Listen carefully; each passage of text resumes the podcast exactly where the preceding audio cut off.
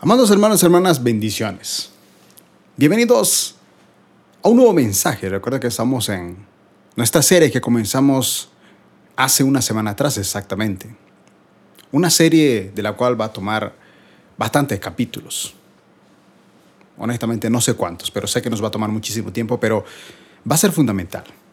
Bienvenidos al segundo mensaje de esta serie titulada Propósito, llamado y liderazgo. Muchísimas gracias a todos los hermanos que la anterior semana pues han dejado sus mensajes en los comentarios, en el mismo chat en vivo cuando hacíamos el estreno de, del mensaje y también los que nos han escrito a nuestro número de WhatsApp. Muchos nos han pedido peticiones de oración. La gran mayoría pedía diciéndonos, hermano, quisiera que orasen porque quiero definitivamente saber cuál es el plan que Dios tiene conmigo. ¿Para qué fui creado?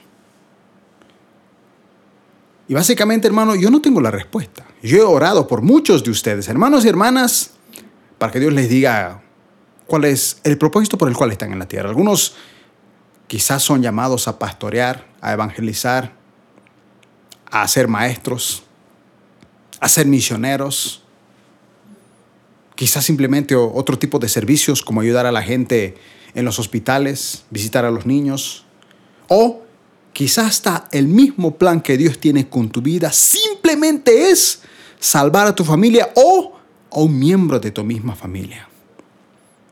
Es algo que evidentemente Dios te lo va a revelar. Y sigue orando, hermano, hermana, para que Dios te revele ese plan por el cual fuiste creado. Y de la misma manera también a todos aquellos que ya saben cuál es su llamado Espero que ya lo estén aplicando mínimamente, pidiéndole a Dios la guía para esto. Pero el día de hoy tenemos otro mensaje.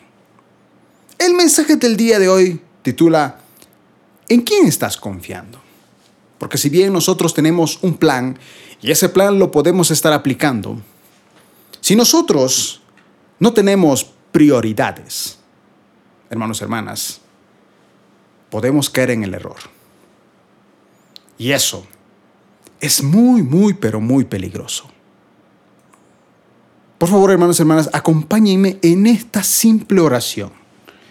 Vamos a pedir que sea el Espíritu Santo que nuevamente pueda hablar a nuestras vidas. Sea el Espíritu Santo el que nos pueda revelar. En este momento donde estés, no importa en qué país, sea el que pueda revelarte sus planes y sus propósitos. Oramos. Paz Celestial, te damos gracias por un nuevo día, por esta oportunidad de estar respirando, por una nueva semana más. Sabemos que a pesar de las cosas que estén pasando en este mundo, a pesar de la situación global que estemos pasando y lo que pueda venir más adelante, sea bien o sea mal, sabemos que tú tienes el control. Te pedimos particularmente que así como la anterior semana nos hablaste acerca de cuál es nuestro plan y que tú tienes un plan con nosotros, te pedimos hoy que a través de este mensaje sea el Espíritu Santo el que derrame una confianza. Yo bendigo a mis hermanos y hermanas que están en este mismo momento escuchando este mensaje, están viendo este, este mensaje. Bendice sus vidas. Espíritu Santo, toca sus corazones. Sé tú el que pueda revelarles, animarles, exhortarles de ser necesario a crecer en nuevos niveles espirituales. Así lo creemos y lo declaramos en el nombre de Cristo Jesús. Amén. Amados hermanos hermanas, tenemos hoy un nuevo mensaje. Personalmente, la anterior semana no pensé que me iba a tardar más de dos horas, dos horas y cuarto si no me equivoco. Muchísimo tiempo. Pero el día de hoy, más allá del tiempo, lo importante aquí es la inversión que usted va a tener en este momento. Así que bienvenidos a este mensaje titulado ¿En quién estás confiando? Seguimos. Este básicamente es la continuación. Si usted, hermano, no ha visto el primer video, le invito a que pueda verlo. Está en nuestro canal de YouTube. En la descripción de este video va a encontrar la serie Propósito, llamado y liderazgo, para que lo pueda ver el primer video. Porque es muy importante tener primero el primer video para entender este, porque esta es la continuación. Entonces, hermano, ¿en quién estás confiando? Vamos a leer Jeremías capítulo 2. Recuerden que la otra semana estábamos básicamente hablando de Jeremías y toda esta serie se va a basar justamente en el libro de Jeremías como base fundamental. Vamos a leer el capítulo 2 completo. Pero déjeme decirle, hermano, que este capítulo va a ser dividido en dos partes. Es decir, que hoy vamos a hablar de un tema particular que tiene que ver con la confianza en Dios. Y la siguiente semana también vamos a utilizar este mismo capítulo, pero vamos a hablar de otro tema. Porque a veces es así Dios.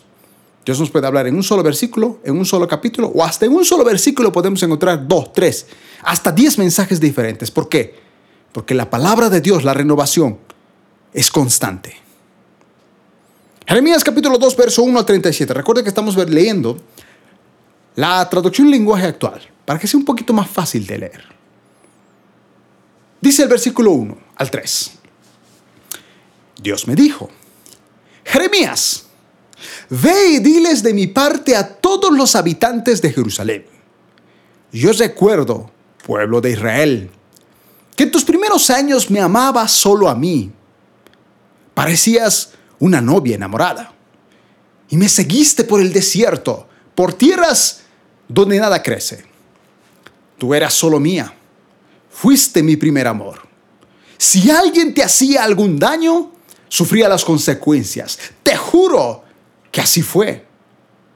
Escúchenme, israelitas. Yo no traté mal a sus antepasados, sin embargo, ellos se alejaron de mí. Adoraron inútiles o dioses inútiles, y ellos mismos se volvieron inútiles.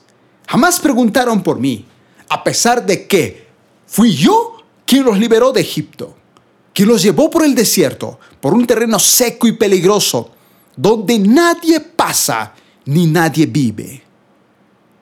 Fui yo quien los trajo a esta buena tierra, donde hay comida en abundancia. Pero llegaron ustedes y lo ensuciaron, convirtieron mi tierra en un lugar asqueroso. Los sacerdotes nunca preguntaron por mí. Los maestros de la Biblia jamás me conocieron. Los dirigentes pecaron contra mí y los profetas no hablaron en mi nombre. Todos ellos siguieron a otros dioses que no sirven para nada y en nombre de ellos hablaron. Por eso a ustedes y a mis hijos y a sus nietos los voy a llevar ante los jueces. Les juro que así lo haré. Envíen mensajeros al desierto de Arabia y a las islas del Mediterráneo para que se fijen y averigüen si alguna vez pasó algo parecido. Jamás he conocido a una nación que haya abandonado a sus dioses, aun cuando sus dioses sean falsos. Pero ustedes me cambiaron a mí, que soy el Dios verdadero y glorioso, por dioses que no sirven para nada. El universo entero se sorprende y tiembla de espanto. Les juro que esto es así. Ustedes, pueblo mío, cometieron dos pecados. Me abandonaron a mí, que soy para ustedes una fuente de agua que les da vida. Y se hicieron sus propios estanques, que no retienen agua. Yo era su guía, pero ustedes me rechazaron. Israelitas, ¿qué ganan ahora con confiar en el poder de Egipto? ¿Y en el poder de Asiria? Ustedes son libres. Rechazaron. No nacieron siendo esclavos. ¿Por qué ahora los tratan así? Los soldados de Memphis y Tafnes han acabado con sus gobernantes. Lanzan rugidos como leones y destruyen el país. Han quemado las ciudades y ya nadie vive en ellas. Sus propias rebeliones y maldades demuestran que ustedes son culpables. Pónganse a pensar y reconozcan lo malo y triste que es abandonarme y no obedecerme. Les juro que esto es así. Hace mucho tiempo que ustedes me abandonaron rompieron los lazos que nos unían y se negaron a adorarme. Me traicionaron, pues en lo alto de las colinas y bajo todo álbum frondoso se entregaron a otros dioses. tan grande es la mancha de su pecado que ni el mejor jabón del mundo podrá quitarles esa mancha. Yo los he cuidado como se cuida el mejor viñedo. Sus antepasados me obedecieron, pero ustedes son tan rebeldes que son como un viñedo que solo produce uvas podridas. Les aseguro que esto es así. ¿Cómo se atreven a decir que no han pecado? ¿Ni han adorado a dioses falsos? Miren cómo se comportaron en el valle de Meimón. Admitan todo lo que han hecho. Son como una burra en celos cuando andan en busca del macho. Se ponen a olfatear el viento y en cuanto corre al monte nadie la puede frenar. Si el macho la busca, fácilmente la encuentra.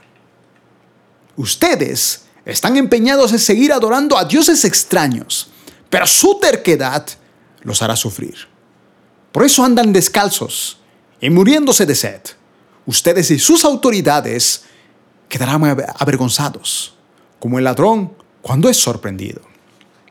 Ustedes israelitas llaman padre a un pedazo de madera, llaman madre a una piedra, me dan la espalda y no me miran a la cara, pero en cuanto están en peligro, gritan pidiéndome ayuda. ¿Y dónde están esos dioses que ustedes mismos se fabricaron? Que vengan ellos a salvarlos cuando se encuentran en peligro. Al fin y al cabo ustedes tienen más dioses que ciudades. ¿Por qué me acusan? Si todos ustedes me rechazan, les juro que es así. No tiene caso castigar a sus hijos, pues no aceptan mis correcciones. Todos ustedes, como leones feroces, mataron a mis profetas. Pero escúchenme bien, todos los que están presentes. Yo no he sido cruel con ustedes como el ardiente desierto, ni como la terrible oscuridad de una cueva. Entonces, ¿por qué me dicen que van a hacer lo que quieran y que no volverán a adorarme? No hay novia que se olvide de su vestido ni de sus joyas, pero ustedes, que son mi pueblo, hace mucho que se olvidaron de mí.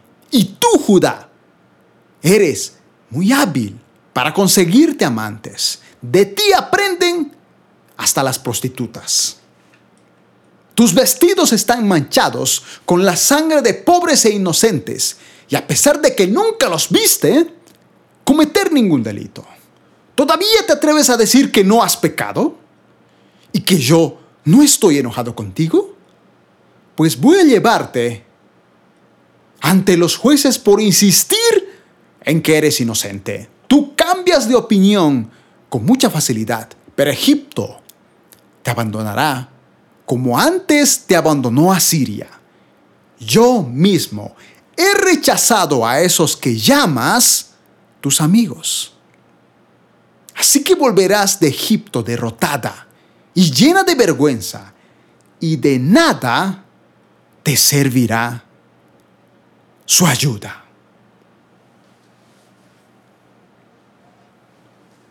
Hermanos, hermanas, como lo dije en un principio, no podemos hacer un solo mensaje de este capítulo. De este, inclusive de este, hasta de este mismo capítulo pueden salir hasta cuatro mensajes. Hay muchas cosas que el profeta Jeremías, de parte de Dios, hacia su pueblo, ha dicho. Pero hoy vamos a basarnos en un punto, que es el título de este mensaje. ¿En quién estás confiando? Veces la confianza está también asociada con nuestras prioridades. Así que en este momento, hermano, hermana, quiero hacerte una pregunta y quiero que te la respondas. Mentalmente, en tu corazón analices y te respondas. En este mismo, lo primero que se te venga a la mente, cuando yo te pregunte, ¿cuáles son tus prioridades? ¿Cuáles? No importa el aspecto. Evidentemente el más importante es el espiritual. Pero ¿cuáles son tus prioridades a nivel económico? A nivel familiar, a nivel, no sé, de estudios, de trabajo. Y sobre todo, ¿cuál es tu prioridad a nivel espiritual? En tu vida misma, con tu relación con tus amigos, con tu misma familia, con tu esposa, tu cónyuge, con tu iglesia, con Dios. ¿Cuál de estas es tu prioridad? Otra pregunta. ¿En qué más inviertes tu tiempo? Porque definitivamente lo que es prioridad para ti es donde más tiempo inviertes. Hermanos, la vida es una sola. No sé qué edad tenga usted, hermano, hermana. Yo actualmente tengo 32 años, para los que no saben. Y en mis 32 años, yo acepté a Cristo en mi corazón a los 18 años. Han pasado muchísimos años desde entonces. Y en todo este tiempo me he preguntado cuáles han sido mis prioridades y en qué más he invertido mi tiempo. Y me he dado cuenta de que durante muchos años, hermano, no he estado obedeciendo la voluntad de Dios no he estado obedeciendo, como dijimos la anterior semana, al propósito de los planes que Él tenía conmigo. Mateo capítulo 6, verso 21 en la NTV dice, donde esté tu tesoro, allí también están los deseos de tu corazón. Si bien este versículo fue en el contexto para hablar de la economía, la pregunta es, ¿Qué es tan importante? ¿A qué le dedicas tanto tiempo? ¿Cuál es tu prioridad? ¿Estás más enfocado en las cosas terrenales o en las espirituales? Jeremías capítulo 2, verso 1 a 37. El verso 32 dice, no hay novia que se olvide de sus vestidos ni sus joyas, pero ustedes, que son mi pueblo, hace mucho que se olvidaron de mí. Y tú, Judá, eres muy hábil para conseguirte amantes. Hermanos, ¿cuál es nuestra prioridad? ¿En qué invertimos más nuestro tiempo? Vamos a comenzar con un punto. Número uno, Dios tiene un plan. Pero la pregunta es, si Dios tiene un plan, y vuelvo a repetir, algunos de ustedes saben para qué Dios los creó. Y espero que lo estén aplicando, mínimamente con el mensaje de la anterior semana lo empiecen a aplicar. Otros han dicho, este es el momento de buscar a Dios porque yo quiero que Él me diga qué planes tiene conmigo, aún a pesar de la situación mundial que estemos viviendo. Pero la pregunta es, Dios tiene un plan, sí, pero ¿cuáles son tus prioridades? Leamos por favor nuevamente Jeremías 2, capítulo 1, versículo 1, perdón, al 3. Dios me dijo, Jeremías, ve y diles de mi parte a todos los habitantes de Jerusalén. Yo recuerdo, pueblo de Israel, que en tus primeros años me amabas solo a mí. Parecías una novia enamorada y me seguiste por el desierto, por tierras donde nada crece. Tú eras solo mía, fuiste mi primer amor. Si alguien te hacía algún daño, sufría las consecuencias. Te juro que así fue. Hermanos, durante muchos años, Israel vio la esclavitud a causa de la comodidad que tenía. Si hacemos un análisis, tenemos que empezar primeramente con Abraham. Abraham vivía en un lugar donde estaba cómodo y dejó esa comodidad por el llamado que Dios tenía con él cuando le dijo, deja tu tierra y tu parentela al lugar que yo te mostraré, porque haré de ti una nación grande. Abraham dejó su pueblo, su tierra, para el lugar donde Dios le iba a mostrar donde él debía estar. Egipto, hermanos, cuando hablamos de José, la vida de José tenía un propósito y un plan. Porque todo personaje en la Biblia, y aún nosotros mismos, Dios tiene un plan con nosotros. Y el plan de José en esta tierra, cuando él nació, era que un día él, se convirtiera en alguien importante en Egipto, justamente en Egipto. O sea que todo lo planificado de la supuesta matanza que le hicieron sus hermanos mintiendo a su padre, vendiéndolo a los egipcios, todo eso estaba en los planes de Dios. Todo eso Dios lo conocía y sabía que lo iba a utilizar para un propósito. Sabía que se iba a venir siete años de sequía a nivel mundial.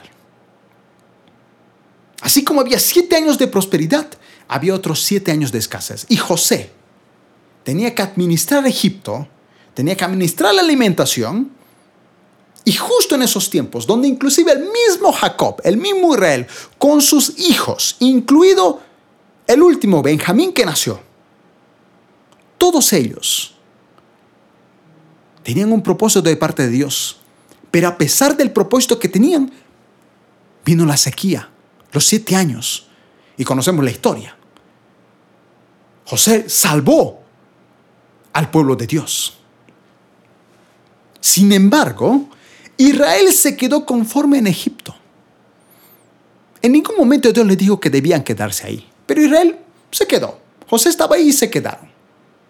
Y por causa de esa conformidad, y ante el nuevo rey que no conocía a José y que veía cómo el pueblo de Israel estaba creciendo, decidió hacerlos sus esclavos.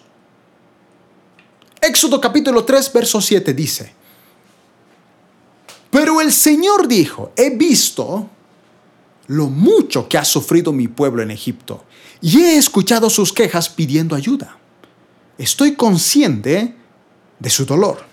Deuteronomios capítulo 8, verso 2 en la NBI dice, recuerda que durante 40 años el Señor tu Dios te llevó por todo el camino del desierto y te humilló y te puso a prueba para conocer lo que había en tu corazón y ver si cumplías o no sus mandamientos. Hermanos y hermanas, vuelvo a repetir, ¿en quién estás confiando? Yo voy a serle sincero, hermano. Confiar en Dios de manera literal, yo lo he visto este año con esta pandemia. Y justamente el mismo pueblo de Israel, en la comunidad que tenía, empezaron a ser esclavizados, a pesar de que eran el pueblo de Dios. Y Dios dice, he escuchado las quejas de mi pueblo, su dolor, estoy consciente. Y Él decidió llevarlos 40 años por el desierto, para que ellos pudieran conocer en ese desierto a su Dios, a su Creador. Él dice, ahí los humillé los puse a prueba para conocer lo que había en su corazón. Porque Dios examina nuestro corazón, hermano. Él sabe en dónde está puesta nuestra confianza, nuestras prioridades. Entonces, hermanos, ¿cuál es nuestra primer amor? lo que nosotros conocemos como primer amor. Supuestamente nuestro primer amor o nuestra primera búsqueda del primer amor es algo incondicional. Solamente cuando amamos a Dios de verdad, lo buscamos de manera incondicional. Donde no siempre lo sentimos, pero aún dependemos de Él. Muchas veces la gente a veces quiere sentir a Dios. Dice, yo, yo, quiero sentir a Dios. Pero déjeme decirle una cosa, hermano, hermana. Usted es cuerpo, alma y espíritu. Si Dios toca su cuerpo, pues, qué sé yo, puede sentir algo en su cuerpo físico. Puede derramarse en lágrimas, arrodillarse. Los momentos donde Dios me ha tocado han sido momentos donde me he quebrantado, donde he llorado, porque su presencia ha estado ahí, demostrándome lo pecador que soy. Pero muchas veces he orado, he buscado a Dios, hasta he predicado y no he sentido nada. Y nunca he pensado de que Dios me ha abandonado. Porque Dios posiblemente no está afectando mi cuerpo, mis emociones, mi alma. Dios está tocando simplemente mi espíritu. Cuando Dios tiene un plan, hermanos, como dijimos eh, la otra semana, Dios te procesa y te hace pasar por el desierto. El desierto es un lugar de soledad, donde en el día hace mucho sol y donde de noche hace un terrible frío.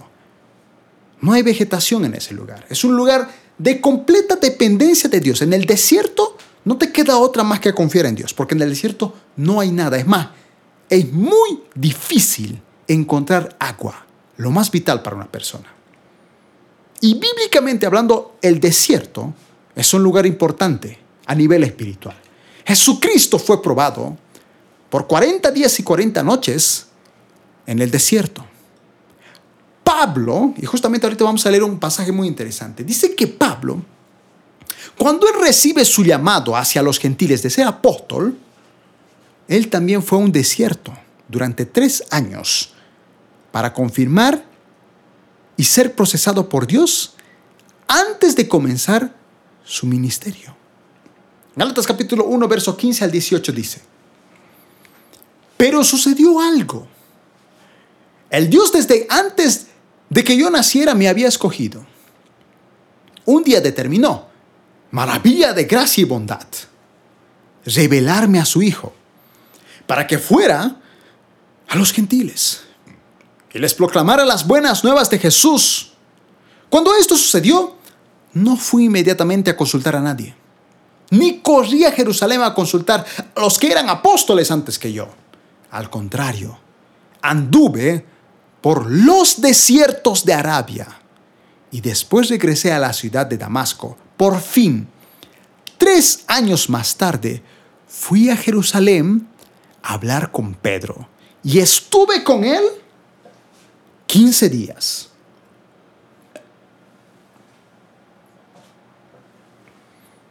Jesucristo fue probado en el desierto. Aún el apóstol Pablo, es que la gran mayoría de los cristianos idolatra, por así decirlo, para que me puedan entender, hasta él fue a un desierto en Arabia. Sabiendo que tenía el llamado de Dios, fue a un lugar. ¿Para qué? Para ser procesado todo creyente, hermanos, debe conocer los tiempos de Dios.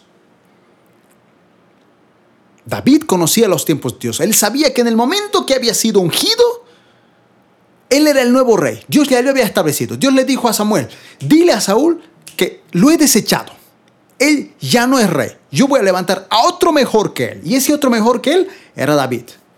Y Samuel fue y unge a David como el próximo rey. Sin embargo, él no fue al trono directo de la noche a la mañana.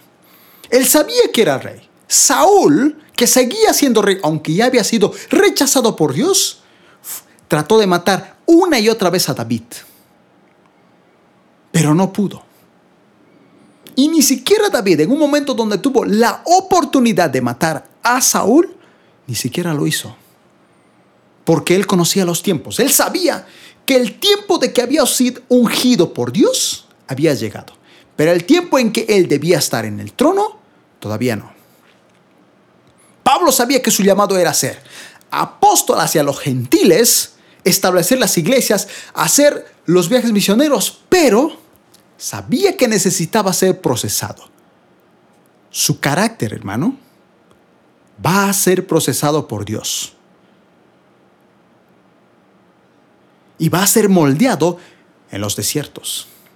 Y muchos no quieren pasar por esos desiertos porque no entienden los tiempos de Dios. Yo, hermanos, he recibido mi llamado en el año 2008. ¿Cuándo cree que lo he empezado a aplicar? 2020. Y no crea que lo he hecho esto 2020 porque recién me siento capacitado. Cuando recibí el llamado, yo creí que estaba capacitado. Pero para Dios no lo estaba. Tuvieron que pasar muchísimos años hasta que un día él mismo me dijo, ahora sí, es el momento de aplicar. Y ni siquiera estoy aplicando a lo que verdaderamente ella me llamó. Estoy en una etapa de inicio. Usted va a ser procesado, hermano. Y debe entender los tiempos en los que estamos viviendo. Entonces, así como Jesucristo fue probado en el desierto, Pablo también lo fue. El Dios mismo procesó a su pueblo de Israel durante 40 años. Y no solamente fue en el desierto, sino muchísimos años después. Fíjese lo que le dijo al profeta Oseas, en Oseas capítulo 2, verso 14 al 17. Así que voy a seducirla, dice Dios a su pueblo. Voy a seducirte. La llevaré al desierto y allí le hablaré a su corazón. Le daré campos de uvas y transformaré el valle del desastre en una puerta de esperanza.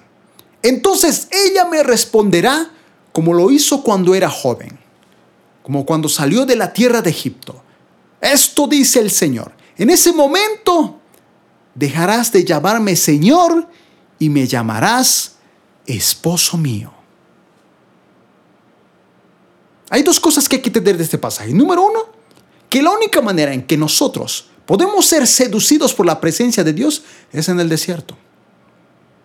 Y vuelvo a repetir, en el desierto hace un sol muy fuerte, no hay agua, no hay comida, no hay comodidad, no hay sombra. Y de noche hace un frío terrible.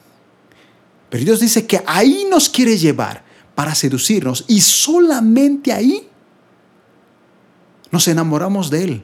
A tal punto que en vez de decirle Señor, lo llamamos esposo mío. El desierto, hermanos, tiene un propósito en la palabra de Dios. Y el mejor ejemplo del propósito por el cual tenemos que pasar por un desierto y cuál es el resultado de eso está en la vida del mejor hombre que ha pisado esta tierra, el Hijo de Dios Jesucristo. Lucas capítulo 4, verso 1 dice, entonces Jesús, lleno del Espíritu Santo, regresó del río Jordán. Este pasaje habla justo en el momento en que Juan el Bautista bautizó en aguas al Señor Jesucristo. En ese momento, cuando fue bautizado en agua, Jesucristo fue lleno del Espíritu Santo. Recuerde que Juan el Bautista dijo, vi que una paloma descendía sobre él. Era el Espíritu Santo, porque una paloma bíblicamente es representación del Espíritu Santo. Jesucristo fue lleno del Espíritu Santo al bautizarse, pero dice, y el Espíritu lo llevó al desierto. Así como los llena el Espíritu Santo a Jesucristo, ese mismo Espíritu le dice, te voy a llevar al desierto. Al Hijo de Dios. El verso 14 dice, entonces Jesús regresó a Galilea lleno del poder de ese Espíritu Santo, las noticias acerca de él corrieron rápidamente por toda la región. Fíjese cómo es el proceso de un desierto. Cuando usted es lleno del Espíritu Santo, es el Espíritu Santo el que lo lleva al desierto, a ese momento de soledad, donde sus confianzas, donde sus prioridades salen a luz. Y solo cuando usted termine ese desierto, termina de ser procesado, termina de ser moldeado, el plan que Dios tenía con usted está lleno del poder del Espíritu Santo. Nuestra confianza en nuestra capacidad, hermano, no tiene que ser así. Muchas veces confiamos en nuestras capacidades. No confiamos en ser capacitados por Dios. Hechos capítulo 7, verso 23 al 30 dice, cuando Moisés tenía 40 años, decidió ir a visitar a los israelitas porque eran de su propia nación. De pronto, vio que un egipcio maltrataba a un israelita. Sin pensarlo mucho, defendió al israelita y mató al egipcio. Moisés pensó que los israelitas entenderían que Dios los libraría de la esclavitud por medio de él. Pero ellos no pensaron lo mismo. Al día siguiente Moisés vio que dos israelitas se estaban peleando. Trató de calmarlos y les dijo, ustedes son de la misma nación, ¿por qué se pelean? Pero el que estaba maltratando al otro se dio vuelta, empujó a Moisés y le respondió, ¿y a ti qué te importa? ¿Quién te ha dicho que tú eres nuestro jefe o nuestro juez? ¿Acaso piensas matarme como al egipcio? Al oír esto, Moisés huyó de Egipto tan pronto como pudo y se fue a vivir a Madián. En ese país vivió como extranjero y allí nacieron dos de sus hijos. Pasaron 40 años, pero un día en que Moisés estaba en el desierto, cerca del monte Sinaí, un ángel se le apareció entre un arbusto que ardía en llamas. Hermano, en este pasaje tenemos datos muy interesantes. Número uno, vemos el número 40 aquí. Cuando Moisés tenía 40 años, él ya sabía cuál era el plan que Dios tenía con él. Él mismo dice que el verso 25, que él pensaba que los israelitas, porque él estaba defendiendo y había matado a un egipcio, creyó que su mismo pueblo entendería que Dios estaba utilizándolo a él para liberarlos de la esclavitud. A veces, hermano, nuestra confianza está en nuestras capacidades, que creemos que porque tenemos un don, un talento, por eso es que Dios nos va a utilizar. Dios usa tus dones, tus talentos. Pero Dios a veces prefiere que no tengas ningún don para que no puedas gloriarte cuando Él te esté utilizando. Vimos la anterior semana cómo el mismo Jeremías no podía hablar. Dice, tengo miedo. Y Dios le dijo, tú tranquilo. Así miedoso y sin capacidad es lo que yo necesito para predicar a mi pueblo. Yo te elegí desde antes de la fundación del mundo. Moisés sabía cuál era su plan. Pero él pensaba, número uno, que podía hacerlo cuando él quería, no cuando Dios se lo dijera. Y pensaba que con su propia capacidad podía liberar al pueblo. Pero fíjense, apenas aparece un problema y alguien de su mismo pueblo simplemente ni siquiera lo amenaza, simplemente le dice, ¿piensas matarme a mí también? Y este, en ese mismo instante, en ese mismo instante, sale huyendo. El mismo libertador sale escapando de su mismo pueblo que lo iba a liberar. Eso se llama no estar preparado. Eso se llama confiar en tus capacidades y no confiar en Dios. Y fíjense que el versículo 30 dice que tuvo que pasar 40 años, 40 años él tenía 40 años cuando pensó que era el momento de liberar al pueblo. Pero por ser cobarde, ante una situación que él pensaba que no le iba a solucionar, sale corriendo, escapa de su propia nación, de su propia familia. Y Dios tuvo que procesar ese carácter orgulloso de una persona que lo puede creer que lo logra todo, lo procesa durante 40 años, a tal punto de que Moisés terminó siendo tartamudo. Moisés estaba en el desierto y en ese desierto un ángel se le apareció en la zarza ardiente. Moisés, hermanos, confiaba en sus títulos humanos. Él creía porque era hijo de la hija de Faraón, creía que eso iba a hacer que el pueblo de Israel quizá entendiera de que hoy tenemos ahí a un aliado nuestro en el reino. Él nos va a liberar, va, qué sé a asesinar al emperador. Moisés creía que era el tiempo de liderar cuando tenía 40 años. No, no era cuando él tenía 40 años. Iba a ser cuando él tenía 80. Moisés no tenía carácter, hermano. Un día vamos a hablar específicamente de carácter. Ahorita no. Pero si algo yo estoy seguro, hermano, y eso se lo puede afirmar cualquier predicador, pastor, es que si usted no tiene carácter o su carácter no es fuerte, usted nunca va a poder liderar. Y no se trata de tener un carácter dominante, ni hablar fuerte, ni ser elocuente o muy gracioso, llamar la atención de todos, no. Moisés era tartamudo. Pero su carácter estaba listo. Así miedoso como él era, manso y humilde, Dios lo necesitaba para liberar a su pueblo. 40 años de desierto moldearon a Moisés para que recién él así, tartamudo y manso y tímido, liberar a su pueblo.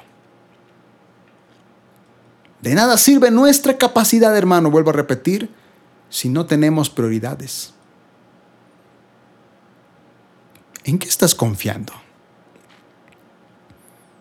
Por favor, recuerde lo que decía Jeremías 2, 1 al 3. Dios me dijo, Jeremías, ve y diles de mi parte a todos los habitantes de Jerusalén. Yo recuerdo, pueblo de Israel, que en tus primeros años me amas. La pregunta es, hermano, su amor por Cristo sigue siendo el mismo de esos momentos del primer amor.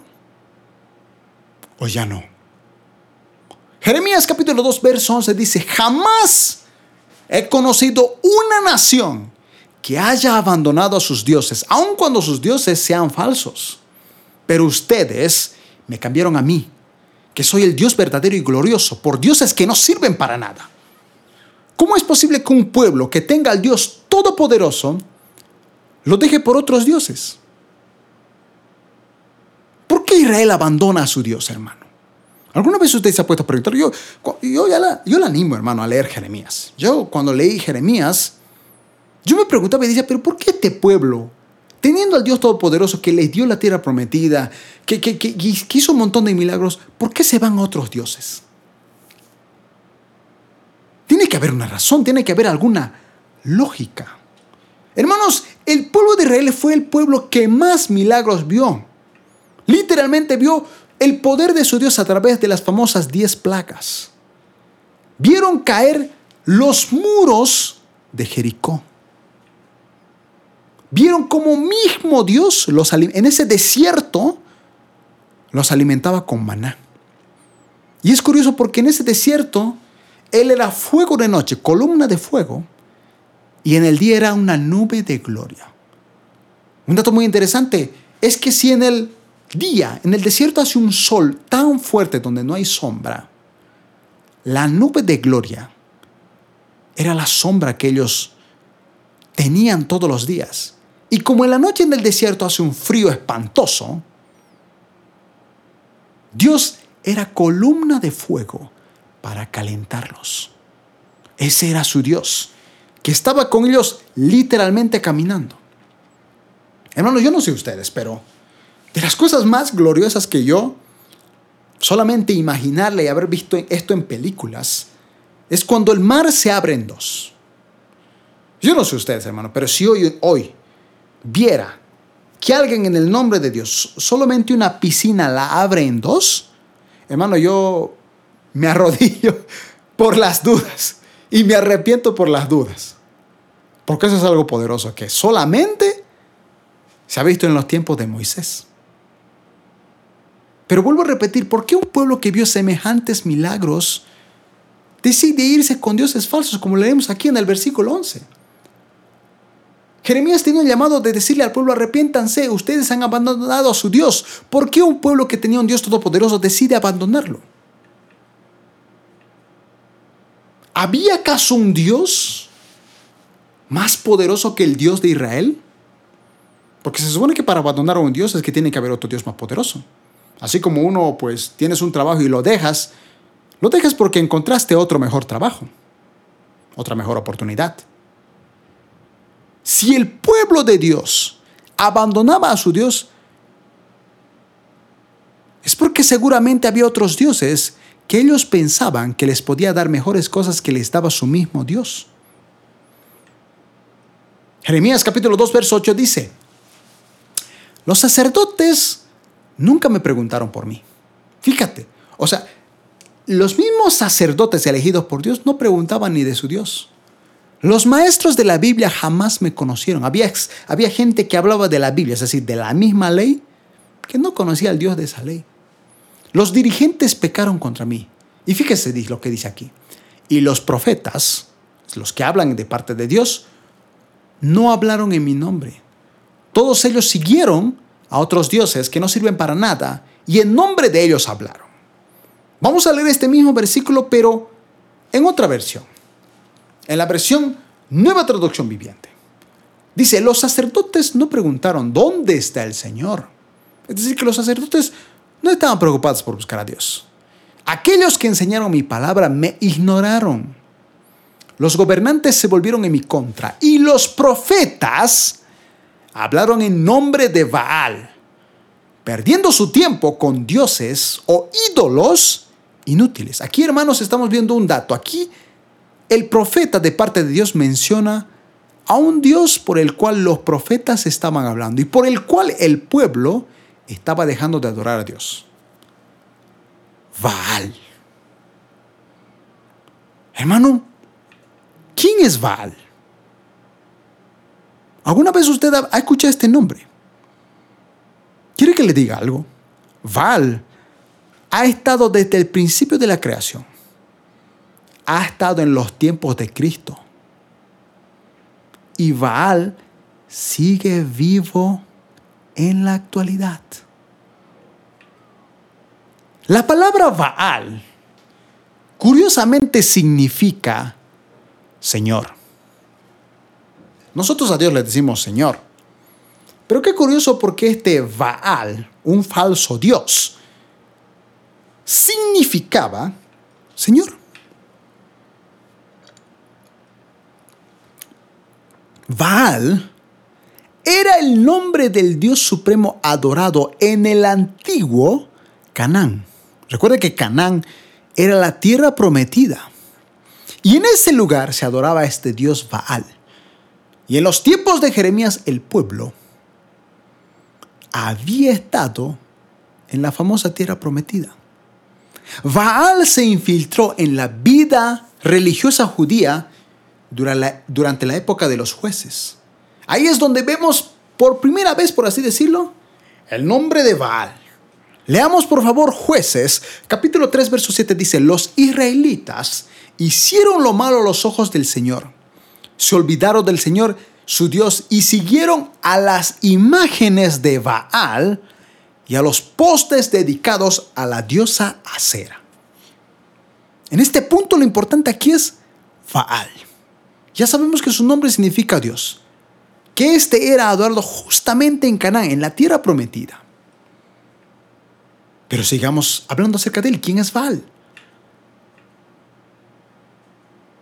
Baal, hermanos, se expandió por todo Israel durante el reinado de uno de los personajes más importantes, Acab. Y esto llegó a afectar a toda Judá. Primero de Reyes capítulo 16, verso 29 al 33 dice, Acab, hijo de Omri, comenzó a gobernar Israel en el año 38 del reinado de Asa, rey de Judá.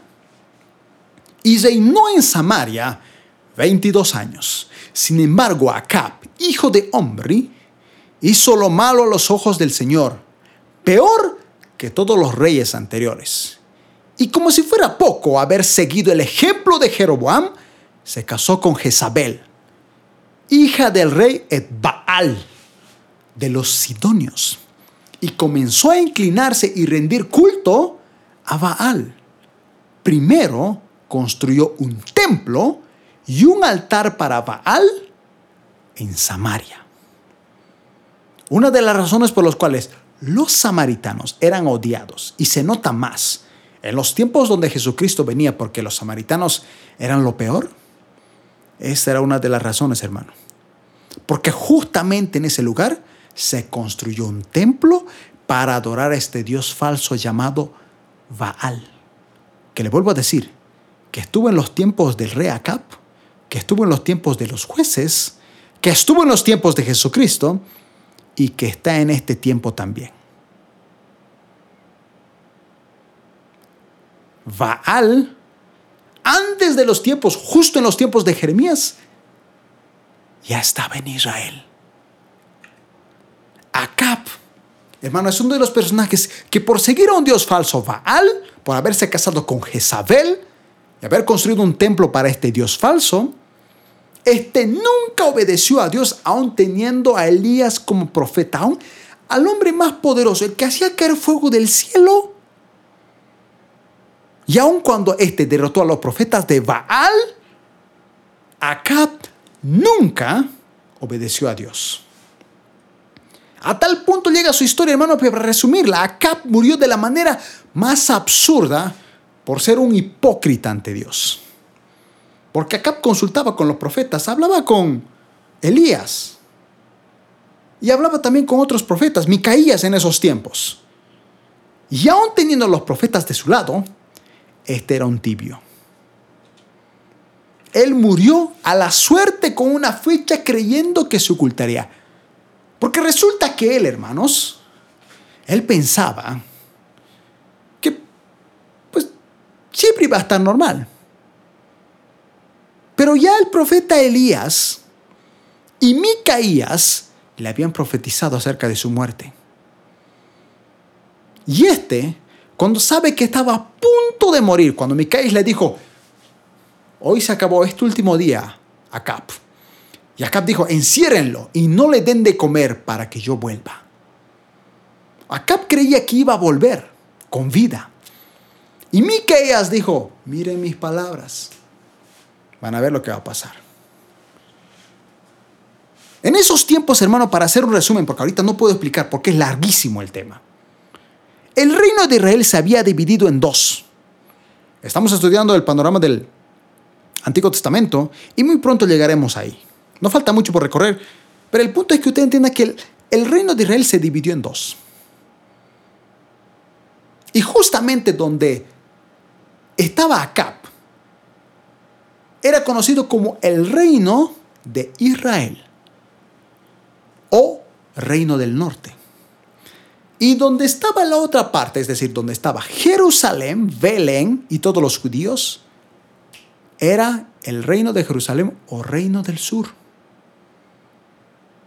Pero resulta que cuando estaba viniendo la persecución, estaban tratando de controlarlos, Acab dijo, me voy a ocultar.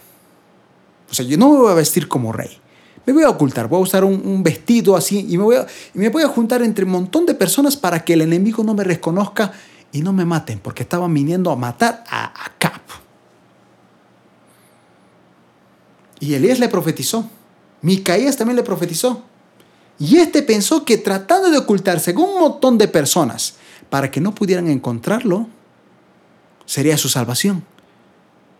Pero fíjese qué curioso, porque uno de los enemigos literalmente usa una flecha y dispara sin apuntar a nadie. Simplemente trató de disparar a la multitud. Simplemente dijo, voy a disparar. Disparó y casualmente la flecha cayó justo en el cuerpo de Acap. Y Acap murió. Durante horas sufrió. No pudo ir a verle a Micaías para decirle en su cara, fíjate que estoy vivo, no. Porque ese día murió desangrado. Y fue tan humillante su sufrimiento que inclusive los perros lamieron su sangre como lo dijo Isaías, o perdón, Elías. Y murió ese mismo día como lo dijo Micaías. Todo por haber creído en un solo Dios, Baal. ¿Quién es Baal? Dios advirtió, hermanos, que no se debía adorar a Baal o a cualquier otro Dios porque había serias consecuencias. Deuteronomio capítulo 6, verso 12 al 15 dice, Ten cuidado de no olvidarte del Señor, quien te rescató de la esclavitud de Egipto. Teme al Señor tu Dios y sírvele a Él. Cuando hagas un juramento, hazlo solo en su nombre, hermano. Yo quiero preguntarle a usted, ¿Qué es el temor de Dios? ¿Qué entendemos por temor de Dios? Temor de Dios es que usted tenga miedo de que Dios le va a castigar. Porque yo no sé, hermano, pero yo recuerdo que, a ver, lo voy a decir con mucho respeto. Pero cuando yo era niño en la escuela dominical, a mí me decían, tienes que orar, porque si no oras, Dios te va a abandonar. Tienes que leer su palabra o Dios te va a castigar. Yo, hermano, de niño tenía que leer la Biblia, tenía que orar por miedo a que Dios me castigara, por miedo a que Dios me abandonara. Yo no leía la Biblia, yo no oraba de niño por amor a Dios. Yo oraba porque le tenía miedo a Dios. Pero este versículo que dice, teme al Señor tu Dios y sírvele a Él, no se está refiriendo a que tengas miedo. Ay, no, no, si yo no sirvo, Dios me va a castigar. Ay, no, no, no, si yo no predico, Dios no me va a prosperar. Ay, no, no, no, si yo no busco, Dios no me va a revelar su plan. Hermano, ese no es el temor de Dios. El verdadero temor de Dios, hermanos, es el amor incondicional que uno le tiene a Él. Es el deseo ardiente de decir, Señor, yo te amo tanto. Te amo con todo mi corazón. Y a pesar de mis errores y mis fallas, yo te busco en oración. A pesar de que quisiera prender la televisión o ver videos en internet o perder mi tiempo haciendo otras cosas, estoy leyendo tu palabra porque quiero conocer cuál es tu plan. Ese es el verdadero temor de Dios. Eso es lo que Dios quería desde un principio. Por eso es que las leyes no servían. Porque las leyes lo único que mostraban al pueblo era lo pecador que era. Pero la gracia, cuando Dios te dice, mira lo que hice por ti, di a mi hijo por ti, aunque tú no lo merecías, lo único que quiero es que tú me ames de manera incondicional. Que me sirvas no porque yo te voy a bendecir. No quiero que sirvas al Dios. O no quiero que seas adorador del servicio. Quiero que adores al Dios del servicio. No quiero que ames al Dios de la prosperidad, sino ames a Dios que prospera, pero que lo ames no porque Él te vaya a prosperar, sino porque simplemente lo amas. Eso es amor incondicional. Cualquiera de ustedes que se haya casado, si se ha casado mínimamente de una manera correcta, es porque usted se enamoró. Y puede que su esposa actualmente tenga un montón de defectos y usted también los tiene. Nadie es perfecto.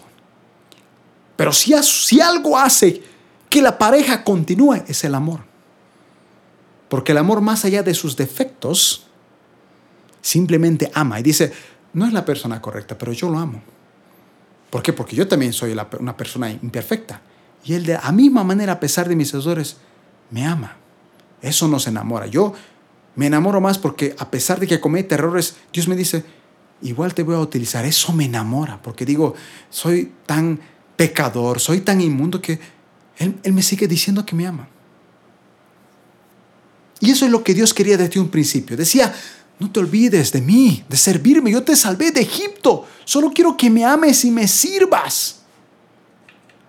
El versículo 14 dice, no rindas culto a ninguno de los dioses. Ahí está entre paréntesis, yo lo coloqué, Baal.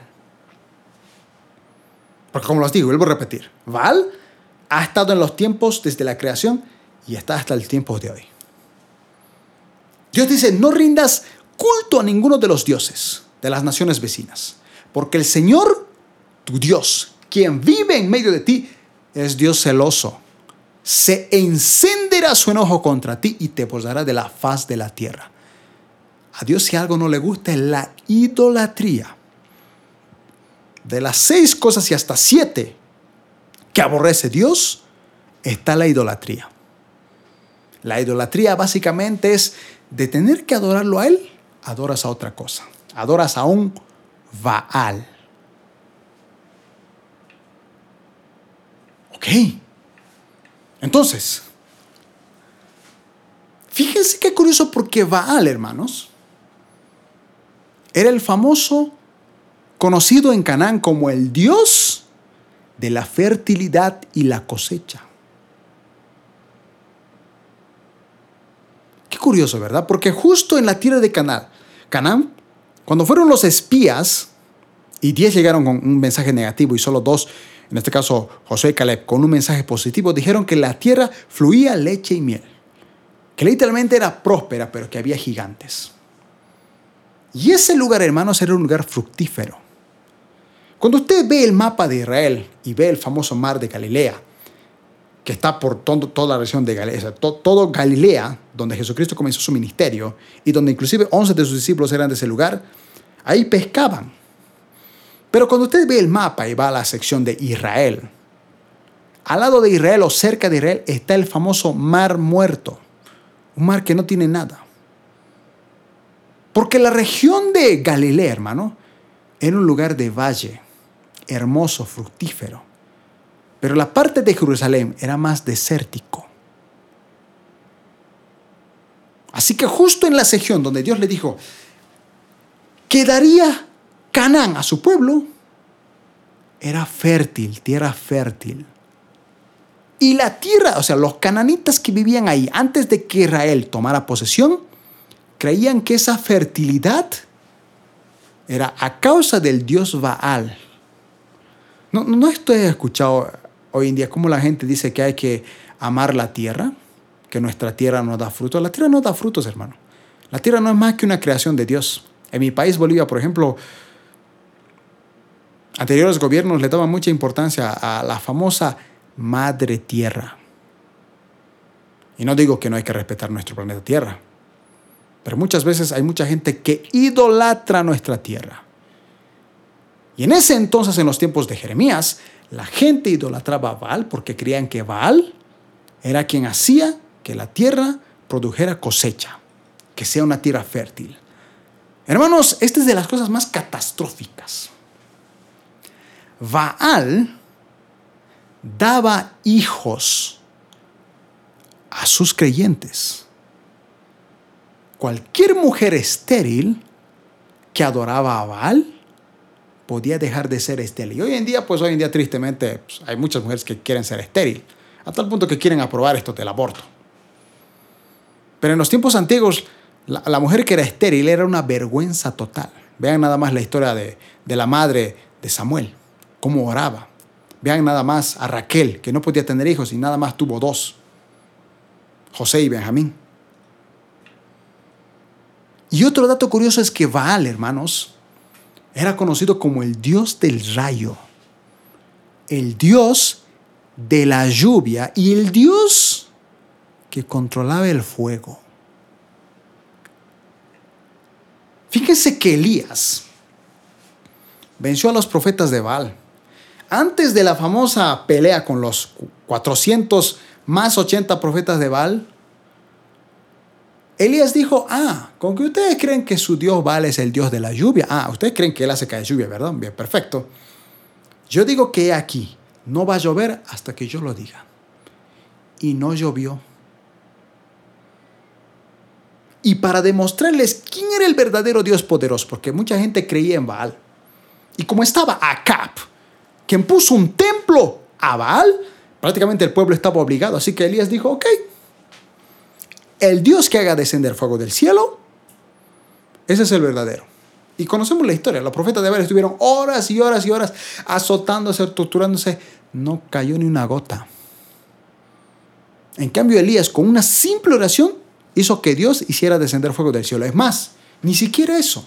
El mismo altar que él tenía, dijo, échenlo con agua. Para que ustedes no digan, bueno, a lo mejor el sol enciende el fuego. No, no, no, no.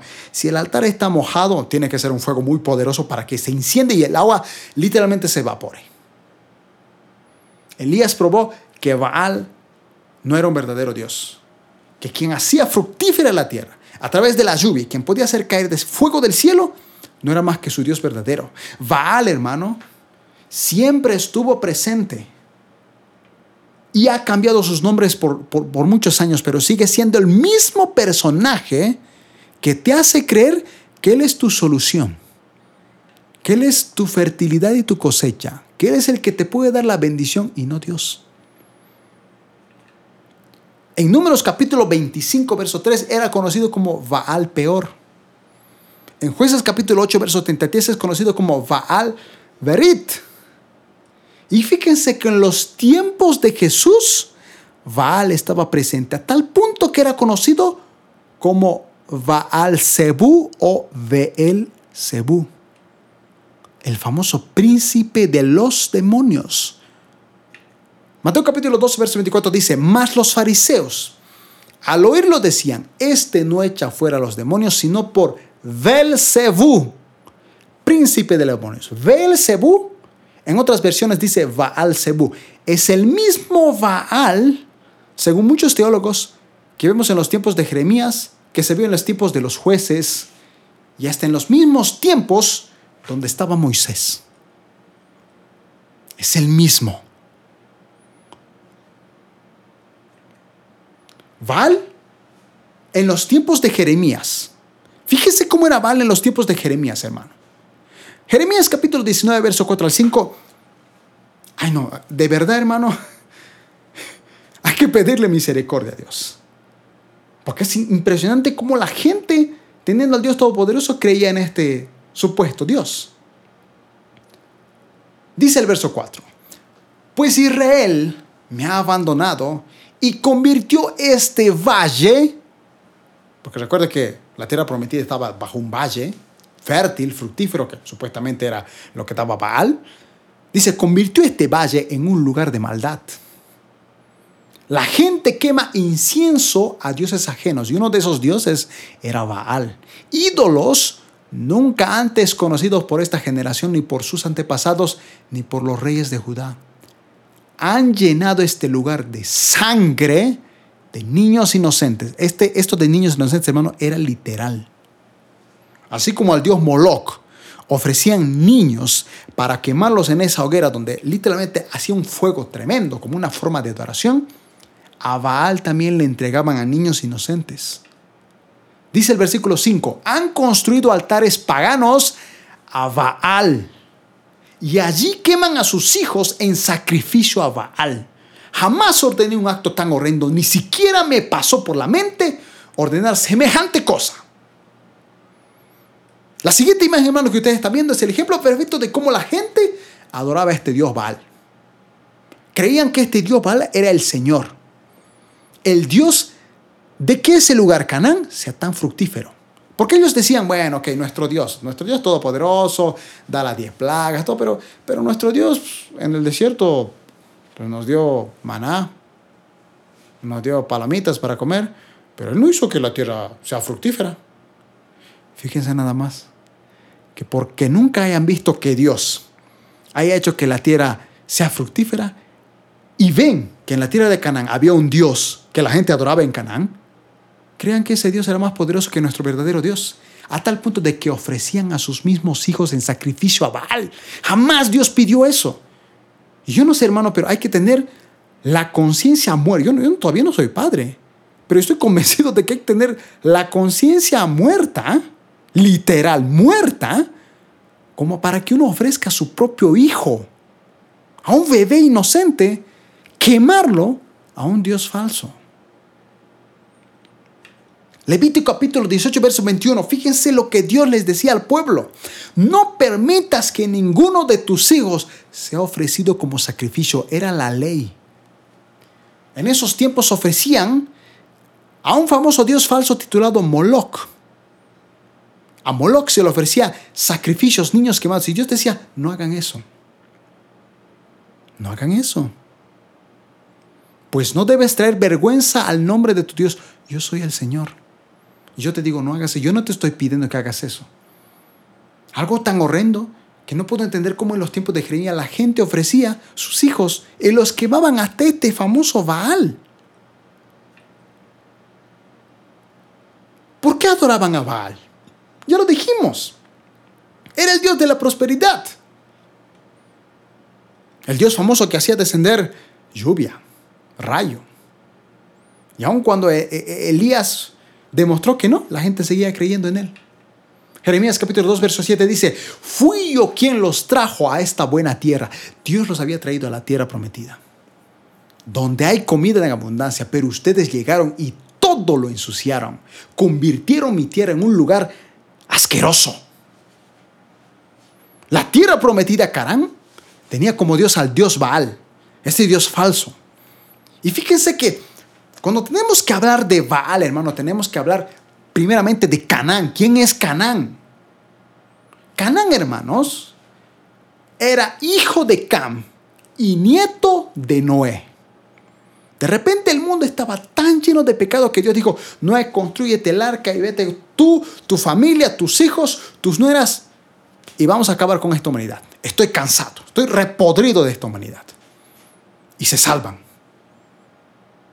y ellos tienen que poblar la tierra. Sin embargo, Can es un poco controversial cuando hablamos de Cam, porque el pasaje bíblico dice que Cam vio la desnudez de su padre y se la fue a contar a sus hermanos.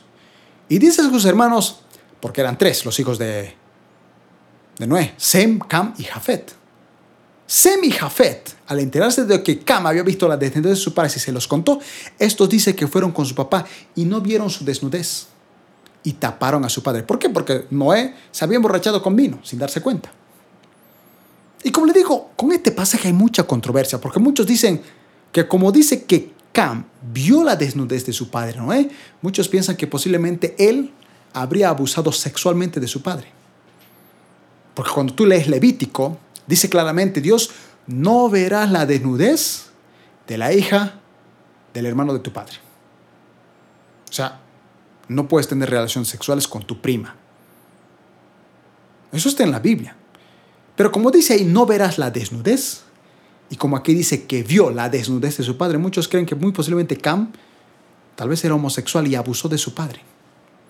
Otros simplemente dicen que muy posiblemente el hecho de que vio la desnudez de su padre es que como su papá estaba tan borracho y se quitó la ropa, porque uno de borracho pierde literalmente el conocimiento, hasta el mismo Proverbios habla de eso. Cam quizás simplemente se rió de su padre, no lo honró, lo avergonzó y fue a contárselo a sus hermanos. Y sus hermanos, en vez de burlarse de él, fueron donde su papá y sin ver su desnudez, lo cubrieron, lo taparon. Sea cual sea de las dos la interpretación, hermano, aquí es que por causa de esa falta de respeto de Cam a su padre, Noé maldijo al hijo de Cam, Canán. De ahí viene Canán. Y Canán ya era maldecido.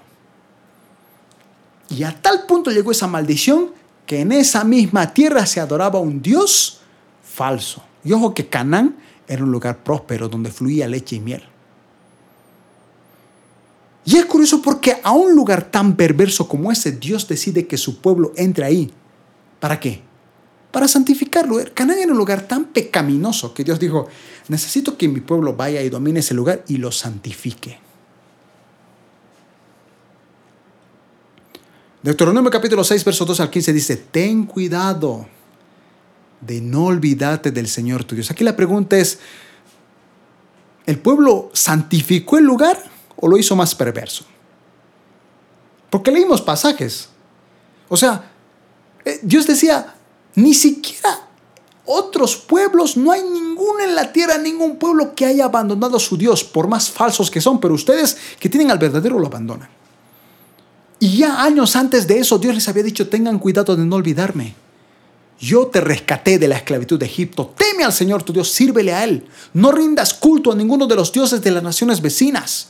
Yo soy tu Dios celoso y me enciendo con enojo y te castigaré. El pueblo de Jeremías, bueno, el pueblo donde Jeremías estaba profetizando, el pueblo estaba siendo profetizado de que iba a venir la persecución de Babilonia. Aunque ellos no lo creyeron. Y eso venía a causa de la idolatría. A muchos dioses entre los cuales estaba este famoso Baal. Hermanos, la prosperidad y fertilidad de Canaán fue la causa de que ellos eligieran a Baal y no a Dios. Y créeme que esa misma prosperidad está en los días de hoy. Y mucha gente confía más en sus riquezas en Dios.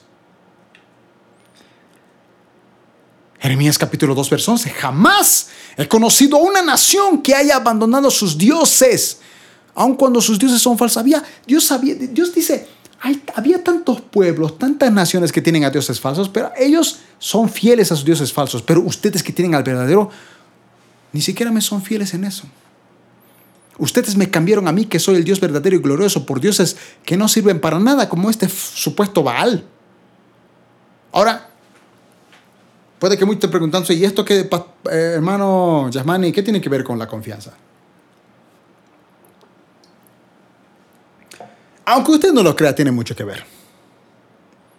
Muchísimo, de hecho. Dios tiene un plan, como lo dijimos la anterior semana. Pero ese plan, hermano, no se va a activar si usted no tiene prioridades. Si usted está adorando a Baal, y cuando digo Baal no es que usted esté ofreciendo a sus bebés, creo que se entiende, ¿verdad? Cuando usted adora a otro Dios que no sea el verdadero Dios, está adorando a Baal y sus prioridades no están equilibradas y por consiguiente su confianza no está puesta en Dios. ¿Cuáles son tus prioridades actualmente? Lo dijimos al iniciar este video, hermano. ¿Cuáles son sus prioridades actualmente? ¿Qué prioridades tenía antes? La otra semana hablamos del plan. ¿Usted tuvo la prioridad de buscar a Dios en oración, de leer su palabra, para que Dios le revelara cuál era el plan con usted? ¿O siguió igual? Sus prioridades antes quizá eran, bueno, tengo que trabajar, tengo que hacer esto, tengo que hacer lo otro, y se olvidó de Dios. Cuando digo olvidar de Dios, no me digo que usted dejara la iglesia, ni que usted dejara de ser cristiano. Pero muchas veces usted puede ser cristiano, incluso asistir a una iglesia, dar sus diezmos, ser ofrenda, hasta servir en la propia iglesia y estar lejos, alejado completamente de Dios porque no está cumpliendo sus planes. Y la pregunta del millón es, ¿en quién estás confiando? Mateo capítulo 6, verso 33, Jesucristo dijo, mas buscad primeramente el reino de Dios y su justicia y todas estas cosas os serán añadidas. Es curioso porque así como en el tiempo de Jeremías, incluso en los tiempos de Moisés, la gente prefería confiar en un Dios Baal, supuesto Dios de la prosperidad, supuesto Dios de la fertilidad de la tierra, la prosperidad de la tierra, el que daba hijos a las mujeres estériles. En los tiempos de Jesús la gente confiaba en su trabajo y Dios les dice, a ver, miren las aves del campo, no trabajan en él y aún así Dios las alimenta. Miren las flores, ni siquiera Salomón con toda su gloria, con toda su riqueza, se vistió como una de ellas.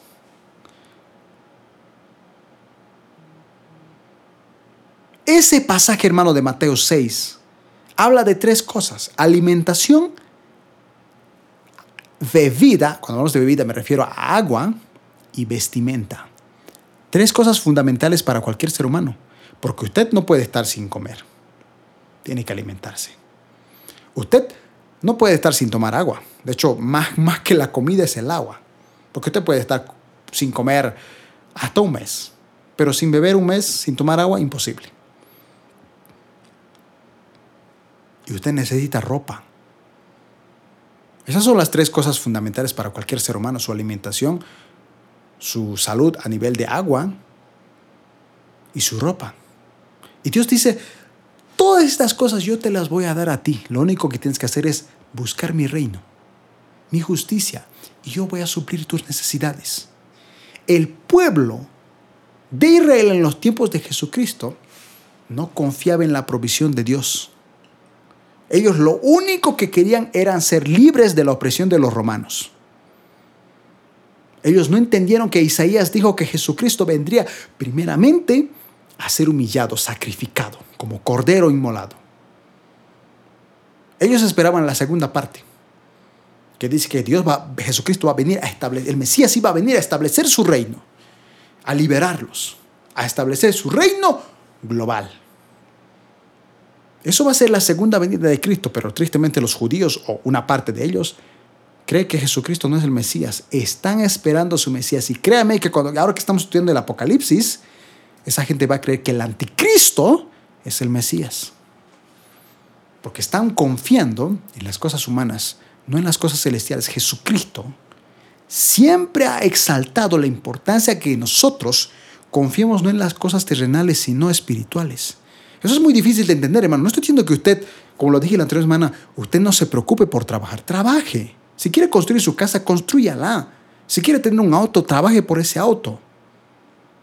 Pero nunca jamás crea que eso es más importante que su salvación. Porque ¿de qué le sirve al hombre ganarse el mundo si pierde su alma? A veces nosotros somos tan superficiales, hermano, que preferimos gastar nuestro dinero en nuestras comodidades que bendecir a las demás personas.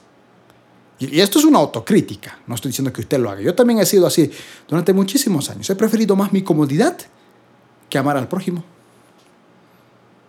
Y el gran mandamiento que está por encima de toda la ley, incluido de todo lo que enseñaron los profetas, es amar al Señor con todo tu corazón, con toda tu alma, con toda tu mente, con todas tus fuerzas y a tu prójimo. Si amas a Dios, vas a amar al prójimo. Y si quieres que Dios supla tus necesidades, tienes que confiar en Él, no en tu riqueza. Jesucristo le dijo a la gente, si ustedes siendo malos padres dan buenas cosas a sus hijos, cuanto más su Padre en el cielo. Si tu hijo te pide piedra, te pide pan, ¿acaso le vas a dar una piedra? Si tu hijo te pide un pescado, ¿le vas a dar una serpiente? Por supuesto que no, si ustedes son malos padres y dan buenas cosas a sus hijos, ¿cuánto más Dios dice él? Pero fíjese que Jesucristo en ese pasaje dice, ¿cuánto más Dios os dará a ustedes al Espíritu Santo? ¿Por qué dijo al Espíritu Santo? O sea, Él está diciendo, ustedes están preocupados en siendo, malos padres, les dan comida a sus hijos. Pero Dios es más bueno que eso. Dios no les va a dar un pan superficial. Dios les quiere dar algo mejor, les quiere dar a su Espíritu Santo. Jesucristo, Dios, siempre ha querido que nosotros como humanos pongamos nuestra mirada en las cosas de arriba, no en las cosas de abajo. Usted, hermano, por más que tenga una casa de 10 pisos hermosa, cuando Cristo venga o si usted se muere, eso se va a quedar aquí.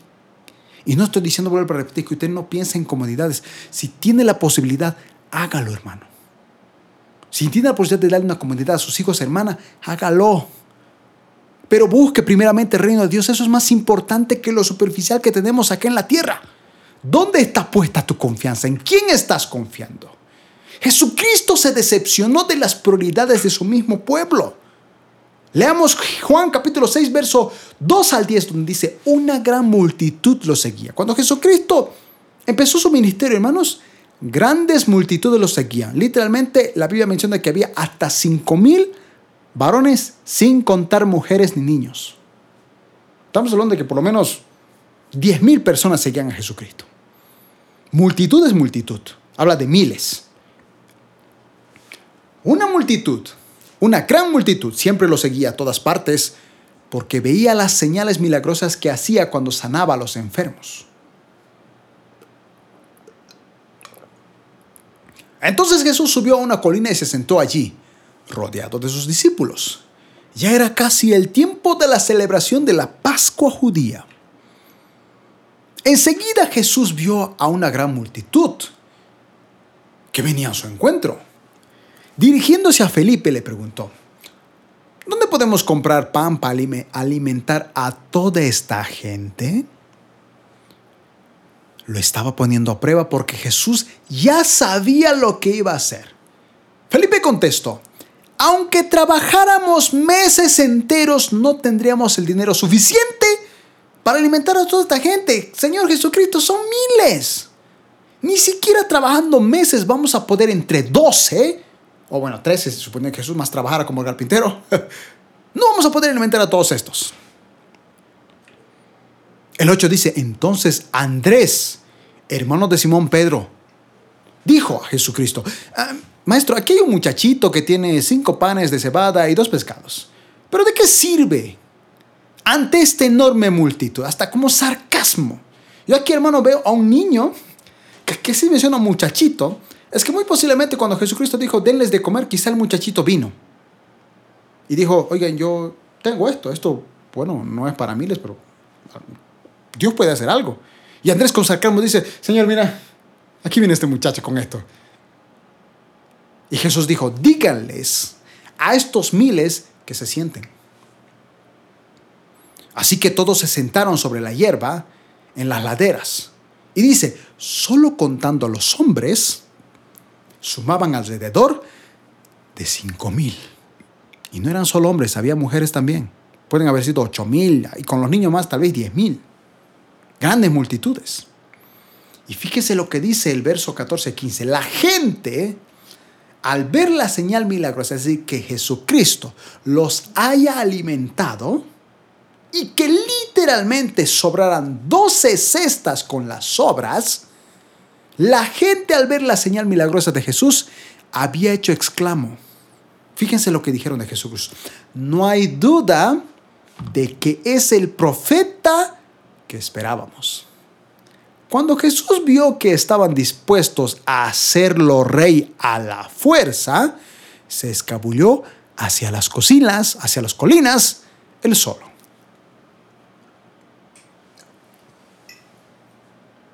Hermano, en este pasaje vemos un dato muy interesante. El, pueblo, después de haber sido alimentado, dice, no hay duda que este es el profeta que estábamos esperando. O sea, bien espiritual es el pueblo. Pero Jesucristo que conoce los corazones dice, este, estos quieren hacerme rey porque los alimenté.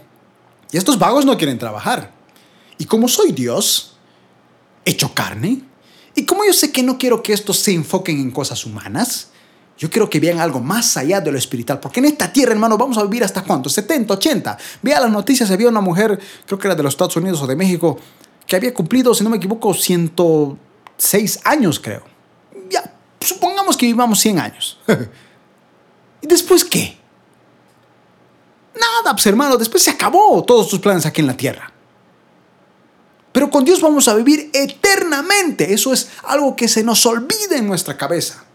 Cada vez que usted tenga problemas económicos, debería recordar que, aunque sufra aquí, porque Cristo lo dijo, en este mundo tendréis aflicción, confíen en mí, yo he vencido al mundo, Jesucristo va a vencer. En este mundo vamos a pasar por problemas, eso es algo que se nos olvida. Es mentira lo que nos dijeron muchas veces de que acércate a Dios y Dios resolverá tus problemas. Dios nos ama, nos ayuda. Pero Él también dijo que el día que lo íbamos a aceptar, iba a venir la enemistad. Él dijo, yo no vine aquí a traerles bendición, vine a traer espada. El hijo se peleará contra el padre, la nuera contra la suegra, va división, porque nadie va a estar de acuerdo con tu fe. Y esta gente quería que Dios sea su rey, o en este caso Jesucristo sea su rey. Ya tenían un emperador romano, pero ellos dijeron, no, este, este, este, este, este tiene que alimentarnos, este tiene que ser sí o sí rey. Y Jesucristo como sabía que ser rey era algo superficial, y él estaba pensando a nivel espiritual. Porque él no venía a porque la gente estaba esperando que los liberara de los romanos. Jesucristo es más inteligente, hermano. No estaba esperando liberarlos de un, de un imperio tan pequeño como Roma. Él quería liberarlos de algo que necesitábamos ser libres y que ya fuimos, del pecado. A través de su muerte en la cruz del Calvario. Pero igual que esta gente, muchos de nosotros confiamos en nuestras riquezas humanas más que en Dios. Juan capítulo 6, verso 22 a 26 dice, al día siguiente, porque Jesucristo se escambulle, y ahí vamos, pasa la historia donde Jesucristo les dice a, sus discípulos, vayan por, la, por, el barco, y ahí dice que ven a Jesucristo caminando sobre el agua, y Jesucristo dicen que piensan que es un fantasma, pero al día siguiente, dice que la multitud se había quedado en la otra orilla del lago, y se dio cuenta de que los discípulos habían tomado la única barca que había, y que Jesús se fue. Y ellos dijeron, oh, se fue. Obviamente el que nos alimentó, que nos hizo comer bien y al que queremos hacer rey, se fue. El versículo 23 dice, varias barcas de Tiberias arribaron cerca del lugar donde el Señor había bendecido el pan y la gente había comido. Cuando la multitud vio que ni Jesús ni sus discípulos estaban allí, subieron a las barcas y cruzaron el lago hasta Capernaum para ir en busca de Jesús. Y dice, lo encontraron al otro lado del, del lago. Y fíjense, estos miles le dijeron, rabí, maestro, ¿cuándo llegaste aquí? o sea, están mostrando preocupación, ¿no? Sarcástica, por cierto. Jesús les contestó, les digo la verdad, ustedes quieren estar conmigo porque les di de comer, no porque, hayan, no porque hayan entendido las señales milagrosas. Jesucristo siempre estaba pensando a nivel mayor que lo terrenal. Él pensaba a nivel espiritual. Él dijo, ustedes vienen a mí, ojalá vinieran a mí para decirme, Señor, entendimos tus milagros. Entendimos que tú eres el Hijo de Dios. No, ellos no venían por eso. No creían en Dios. Y a pesar que dijeron, tenemos a un profeta, no, Jesucristo sabía que no, no, ni siquiera lo estaban considerando como profeta. Les valió un pepino los milagros que hacía Jesucristo. Querían que Él sea rey para que estos vagos no trabajaran. Por eso dice, ustedes quieren estar conmigo porque les di de comer. Dios conoce las intenciones de su corazón. Dios conoce y sabe cuáles son las prioridades. Estas personas tenían una prioridad. Que Jesucristo sea su rey para no trabajar y comer gratis. Pero Dios, ahí Jesucristo les enseña algo muy importante, lo cual, en vez de multiplicar su ministerio, hace que se divida.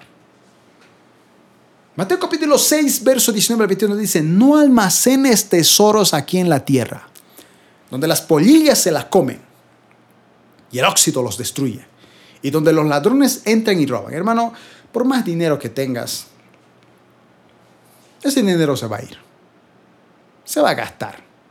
Yo conozco gente que ha tenido muchos ahorros y ha dicho, este año me voy a ahorrar, me voy a ahorrar para un viaje. Y llegó la pandemia y chao ahorro. Porque no podían trabajar. Y a veces hacemos tesoros acá en la tierra. Vuelvo a repetir, no estoy diciendo a usted, hermano, que ahora no se preocupe por trabajar. Por favor, trabaje. Por favor, haga que sus hijos estudien, aunque sea en línea, pero que estudien.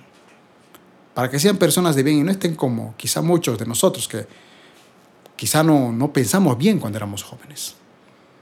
El verso 20 dice, almacena tus tesoros en el cielo. Eso, eso es difícil, hermano. Dios dice que cuando nosotros alimentamos al pobre, es como si ayudáramos a Jesucristo, porque dijo, en los tiempos finales, mis queridos discípulos, yo les diré, cuando estuve en el hospital me visitaron, estuve en la cárcel me visitaste, estuve enfermo me visitaste, tuve hambre y me diste de comer.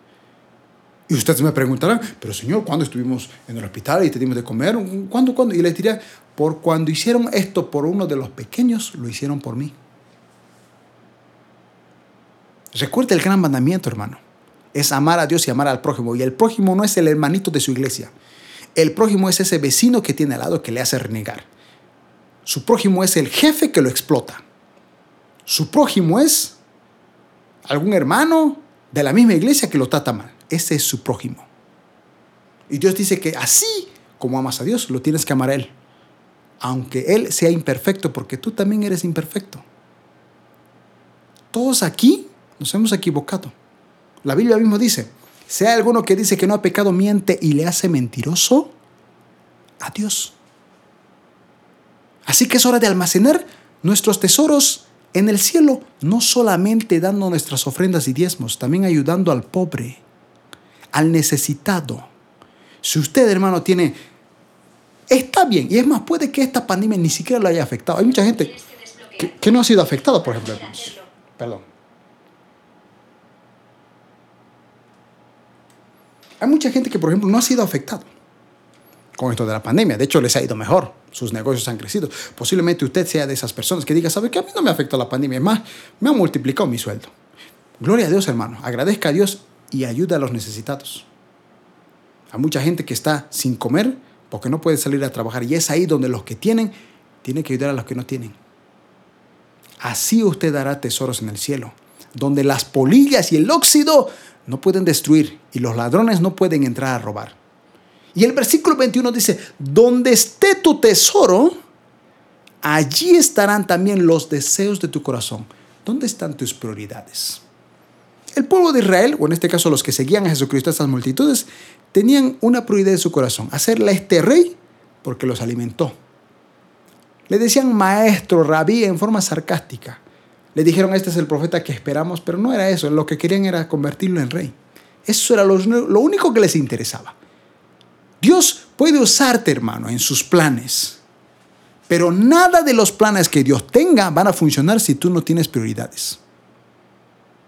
A mí me han, en esta semana me han mandado un montón de mensajes pidiéndome oración y yo he orado por todos los hermanos y hermanas. Pero hermano, si usted cree que mi oración es más poderosa que usted mismo ore, está muy equivocado. Yo voy a interceder por usted, por todos aquellos que alguna vez han dicho, ore por mí, por esta necesidad. Yo sigo orando y voy a seguir orando por usted, hermano. Y ojalá un día usted me, me escribe, me diga, hermano, usted oró y yo también estuve orando y Dios respondió esa oración. Dígamelo también para que yo sea feliz. Pero Dios también quiere que usted lo busque.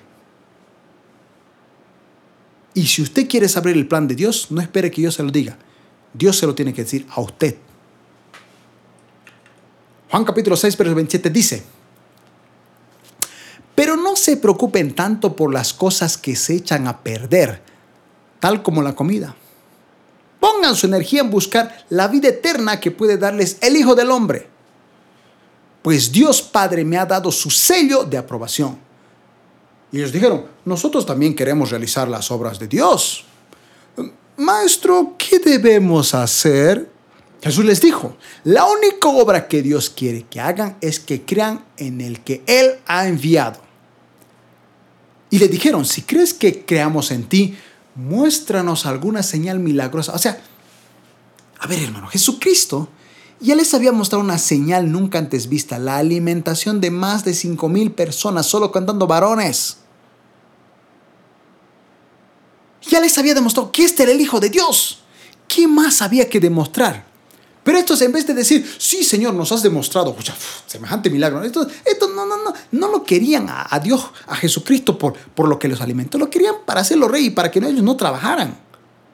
No querían pagar sus impuestos. Tan hipócritas eran que dijeron, maestro, muéstranos alguna señal milagrosa que puedes hacer, ¿no? A ver, mostrarnos, a ver, alimentarnos otra vez. Porque yo solo quiero los milagros. Hay mucha gente, hermano, que solo quiere milagros. Los milagros no te van a salvar. Los leprosos que vinieron a Jesucristo, y Jesucristo le dijo, vayan. Y dice que fueron sanados y solo uno, que ni siquiera era del pueblo, vino a agradecer a Dios, a alabar a Dios. Los demás no. Una cosa es ser sanado, otra cosa es ser salvado. Por eso Jesucristo decía a los, a los fariseos hipócritas, ¿qué es mejor? ¿Sanar o salvar? Y él decía, para que vean que el Hijo del Hombre tiene autoridad, también para sanar, como también para salvar. Y él le dijo, a ti te son perdonados tus pecados. Ahora levántate, camina.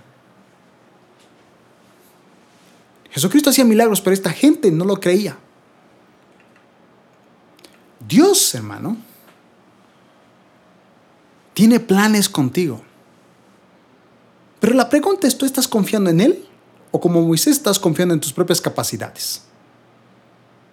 O peor aún, estás diciendo, ok Dios, yo te voy a servir, pero eh, saname, ¿no? O a veces, hermano, muchos de ustedes, perdón que lo diga, y gloria a Dios porque alguien me lo dijo una vez a mí antes de que cometiera ese error. Muchos a veces dicen, Señor, si tú haces esto, yo te voy a servir. No haga eso, hermano. Porque si usted le dice, Señor, si tú haces esto, puede ser sanidad, puede ser dinero, puede ser algo, y para que le sirva, eso está mal, hermano. ¿Por qué? Porque yo estoy seguro que usted le dice, Señor, yo te voy a servir. Por amor, Dios te va a dar más allá de lo que tú le pidas, porque Dios conoce las intenciones de tu corazón. Dios conoce los deseos de tu corazón. Quizá para ti es, Dios, si tú me sanas, te sirvo, quizá para ti es grande. Pero si tú sirves a Dios con amor, Dios te puede dar más que una sanidad. El ejemplo perfecto de esto es Salomón. Salomón no le pidió riquezas, no le pidió fortunas. Él dijo, Señor, dame sabiduría para dirigir a este pueblo. Y Dios le digo, oh, me pediste lo mejor. Y es más, no me pediste ni dinero, te voy a dar el dinero, porque Dios es así. Y ahí viene la famosa parábola, ¿no? De las personas que buscaban trabajo. De repente algunos dijeron, había algunas personas y quedaron con el hombre. ¿Cuánto se les debía pagar? Un denario y fueron a trabajar todo el día. Pero dice que el dueño de casa fue a buscar y a la tarde fue a encontrar a otros. Y les dijo, ven a través de y les pagaré lo que es justo. Y dice que literalmente ya faltaba casi una hora para que terminara las ocho horas de trabajo y encontró a unos y les dijo, vengan, trabajen conmigo ustedes y les pagaré lo que es justo. Y cuando llegue el final de hora, a todos les paga lo mismo. A los que trabajaron una hora, un denario. A los que trabajaron solamente medio día, un denario y a los que trabajaron todo el día un denario. Y, estos dijeron, pero ¿por qué? ¿Por qué no estás igual que estos si nosotros hemos trabajado más horas? ¿Sabe por qué, hermano? Porque en el mismo pasaje dice, estas personas que trabajaron después de mediodía y los que casi trabajaron a última hora, no le pidieron nada. Simplemente, e, en este caso el encargado fue donde les dijo, trabajen conmigo y yo les daré lo que es justo. Pero con los que trabajaron todo el día, la misma Biblia dice que quedaron un acuerdo, un denario. Es decir, dijeron, vamos a trabajar contigo, pero danos un denario por día. Y yo digo, ok, tú quieres un denario, te doy un denario. Por eso, los últimos serán primeros. Eso es gracia, hermano. La gracia es para todos, pero no es justa. Tristemente no es así. Es decir, no es justo en el sentido de que tú por trabajar tanto tiempo, Dios te da un mismo pago cuando tú cueras un acuerdo con Él. Y Dios le da a otros que no le han pedido nada más de lo que te da a ti. Así que la próxima vez que le quieras pedir algo a Dios para hacer algo a Él, no lo hagas. Simplemente di, Señor, yo quiero servirte, honrarte. Quiero que me reveles tu plan. Pero no, no le digas, Señor, Señor, yo voy a obedecerte si tú me das una casa. No, hermano, Dios le puede dar algo más allá que una casa. No se fije en las cosas terrenales. ¿Dónde está su confianza? ¿Usted cree que Dios no va a suplir sus necesidades? Porque hermanos, es fácil confiar cuando todo nos va bien, ¿sí o no? De hecho, mucha gente solo conoce la preocupación cuando no tiene dinero. Y fíjense, esto es una autocrítica porque a mí me pasó. Yo durante muchísimo... Yo, yo no vengo de una familia adinerada, hermanos. Yo vengo de una familia que, digamos, teníamos para comer. De niños teníamos para comer. Y a veces no era muy buena comida. Después, cuando fuimos grandes, pues ya no fue un poquito mejor.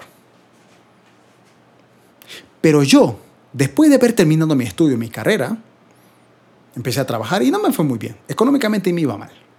Pero una vez empecé a prosperar y empecé a ganar mucho dinero, mucho dinero, hermano. Estaba cómodamente bien. Estaba feliz. Y fíjese, yo soy de las personas que cuando vienen problemas, pero tienes dinero, el problema sí es frustrante, pero no es tan doloroso como cuando no tienes un peso. Porque cuando tienes problemas, bueno, puedes saciarte comiendo algo. Pero cuando tienes problemas y no tienes ni siquiera para comer un pan, eso es frustrante. Yo me acuerdo que mi mamá solía estar enferma y fuimos al hospital. Yo estaba preocupado, es mi madre la que me dio a, la que me dio a luz. Pero no estaba tan preocupado porque yo decía, bueno, si me piden tanto dinero para la operación, no tengo problema, yo tengo el dinero, tengo ahorrar el dinero, así que lo pago, no pasa nada, está todo bien. Pero cuando llegó un momento donde alguien se enfermó y no había dinero, hermano, créame que ahí, ahí recién conocí lo que era la preocupación. Y yo me di cuenta que en mi caso era con el dinero. Muchos confían en su capacidad humana, hermano. Hay un famoso predicador que una vez contó un testimonio, que es de los testimonios que a mí más me ha impactado. Él comenta que él dice que estudió en el seminario. Él tenía el llamado pastoral. Él, sabía que Dios le había llamado al pastor, a pastorado. Y dice que él se metió a un seminario bíblico. Y era el mejor alumno. Era muy bueno estudiando, conocía muy bien la Biblia, era el mejor alumno tenía todos los títulos honores, era el más admirado de todos, era el que mejor predicaba. Y dice que una vez terminó el seminario bíblico y dijo, ahora sí voy a ir a predicar y toda la gente se va a convertir en Dios porque yo soy capaz. Y fíjese hermano que iba a predicar y nadie lo escuchaba. Y él decía, pero ¿por qué la gente no me escucha? Si, si en el seminario dicen que soy capaz, que tengo talentos, ¿por qué la gente no me hace caso? él ideó todos los planes para que la gente lo escuchara. Colocaba películas y la gente, pues, evidentemente, cuando veía una película se, sentaba. Así cuando terminaba la película, rápidamente iba a agarrar el micrófono a predicarles, pero ni bien decía, hola, buenas noches, hermano, ¿quieres darles un mensaje? La gente se iba escapando. Literalmente se escapaba con solo verle. Así que un día dijo él, los voy a sorprender.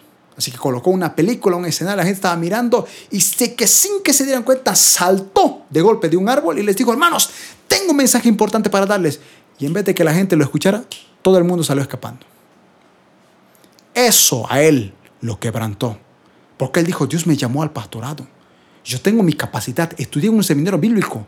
Todos dicen que yo soy experto. ¿Por qué nada me funciona? Y fue a la presencia de Dios y Dios le dijo, porque eres orgulloso porque crees en tu capacidad humana. Yo no necesito que tú creas que por lo que tú sabes yo te voy a utilizar. Yo te voy a utilizar. Porque yo sé cuándo te voy a utilizar. Moisés, como lo acabamos de leer, creía que por ser hijo de la hija de Faraón, podía liberar a su pueblo. Mató a un egipcio y dijo, ya van a creer en mí. No, nadie creyó en él. y de repente es procesado 40 años en el desierto, tartamudo, miedoso, manso, y Dios dice, ahora sí vas a liberar mi pueblo. Así te necesito. Así como te crees inútil, que no sirvo para nada, así te voy a utilizar. ¿Usted confía en sus capacidades humanas o confía en Dios? Hay mucha gente que dice, es que lo que pasa es que yo sé que Dios me ha llamado a pastor, pero yo no, no predico muy bien. Hermano, ¿Quién dijo que usted tiene que predicar bien? Dios no llama a gente perfecta, Dios perfecciona a los que llama. Yo no me considero un buen predicador. A, veces me, escriben y me dicen, hermano, usted ha predicado tremendo. Yo digo, gloria a Dios. Pero con los años Dios me ha ido perfeccionándome. Pero yo como todos los que han empezado a predicar, yo predicaba como que para que la gente se durmiera. Pero confiaba en que Dios si me dijo que yo iba a ser pastor, lo iba a hacer. No confía en su capacidad humana, sino en la capacidad que Dios le va a dar, a pesar de que usted no crea. Yo, hermano, yo, yo era igual que este pastor que les conté el testimonio. Yo cuando estudié en el seminario, bueno, la academia, bueno, el instituto bíblico, en el año 2010 o 2011, yo creí igual, hermano, que yo tenía la vida resuelta. Y Dios me dijo, no, oh". porque yo, hermano, en ese entonces decía, yo voy a ser pastor. Estudié y todo. Yo, yo, yo creí que lo iba a hacer todo. En el 2011, hermano, y fíjese, 2020 estoy predicando. En ese entonces, en esos años, Dios me procesó y me humilló. Me dijo, no es por tu capacidad, ni porque te creas, ni porque sepas hablar. Es porque yo lo decido y vas a predicar cuando yo quiera, no cuando tú creas que eres capaz. Eso me quebrantó, hermano. Y cuando llegó un momento donde yo me sentí indigno, ya no me sentía el predicador, me sentía, no, yo no, yo no puedo predicar, yo soy indigno, no merezco predicar. Ahí recién Dios me dijo, ahora sí, es el momento de predicar. Porque Dios humilla a los que se sienten orgullosos, pero exalta a los humildes. Dios no te usará Mano, cuando creas que estás listo, te usará cuando Él vea que estás listo. Dios le da prioridad a su plan en tu vida, no a tu comodidad, hermano. Por favor, busque comodidades, pero no sea tu prioridad. Número dos. Dios quiere que confíes en Él, hermano. ¿Crees que Dios no te va a respaldar, hermano? ¿De verdad, en el fondo de tu corazón, crees que Él no te va a respaldar? Jeremías capítulo 1, verso 5 dice, yo te elegí. Lo que leíamos la anterior semana, yo te elegí antes de que naciera yo. Si yo te he elegido, si yo te he llamado, si yo tengo un plan para ti, o yo te voy a mostrar un plan para ti, ¿tú crees que yo me voy a olvidar de ti? Hermanos, ¿crees que Dios se olvidó de tu familia? Salmos capítulo 27, 10 dice, aunque mi madre y mi padre me dejaran con todo, Jehová me recogerá. ¿Sabe qué es lo más triste para mí, hermano? En estos años que llevo siendo cristiano, es ver gente que por su familia, por un tema económico, no obedece a la voz de Dios.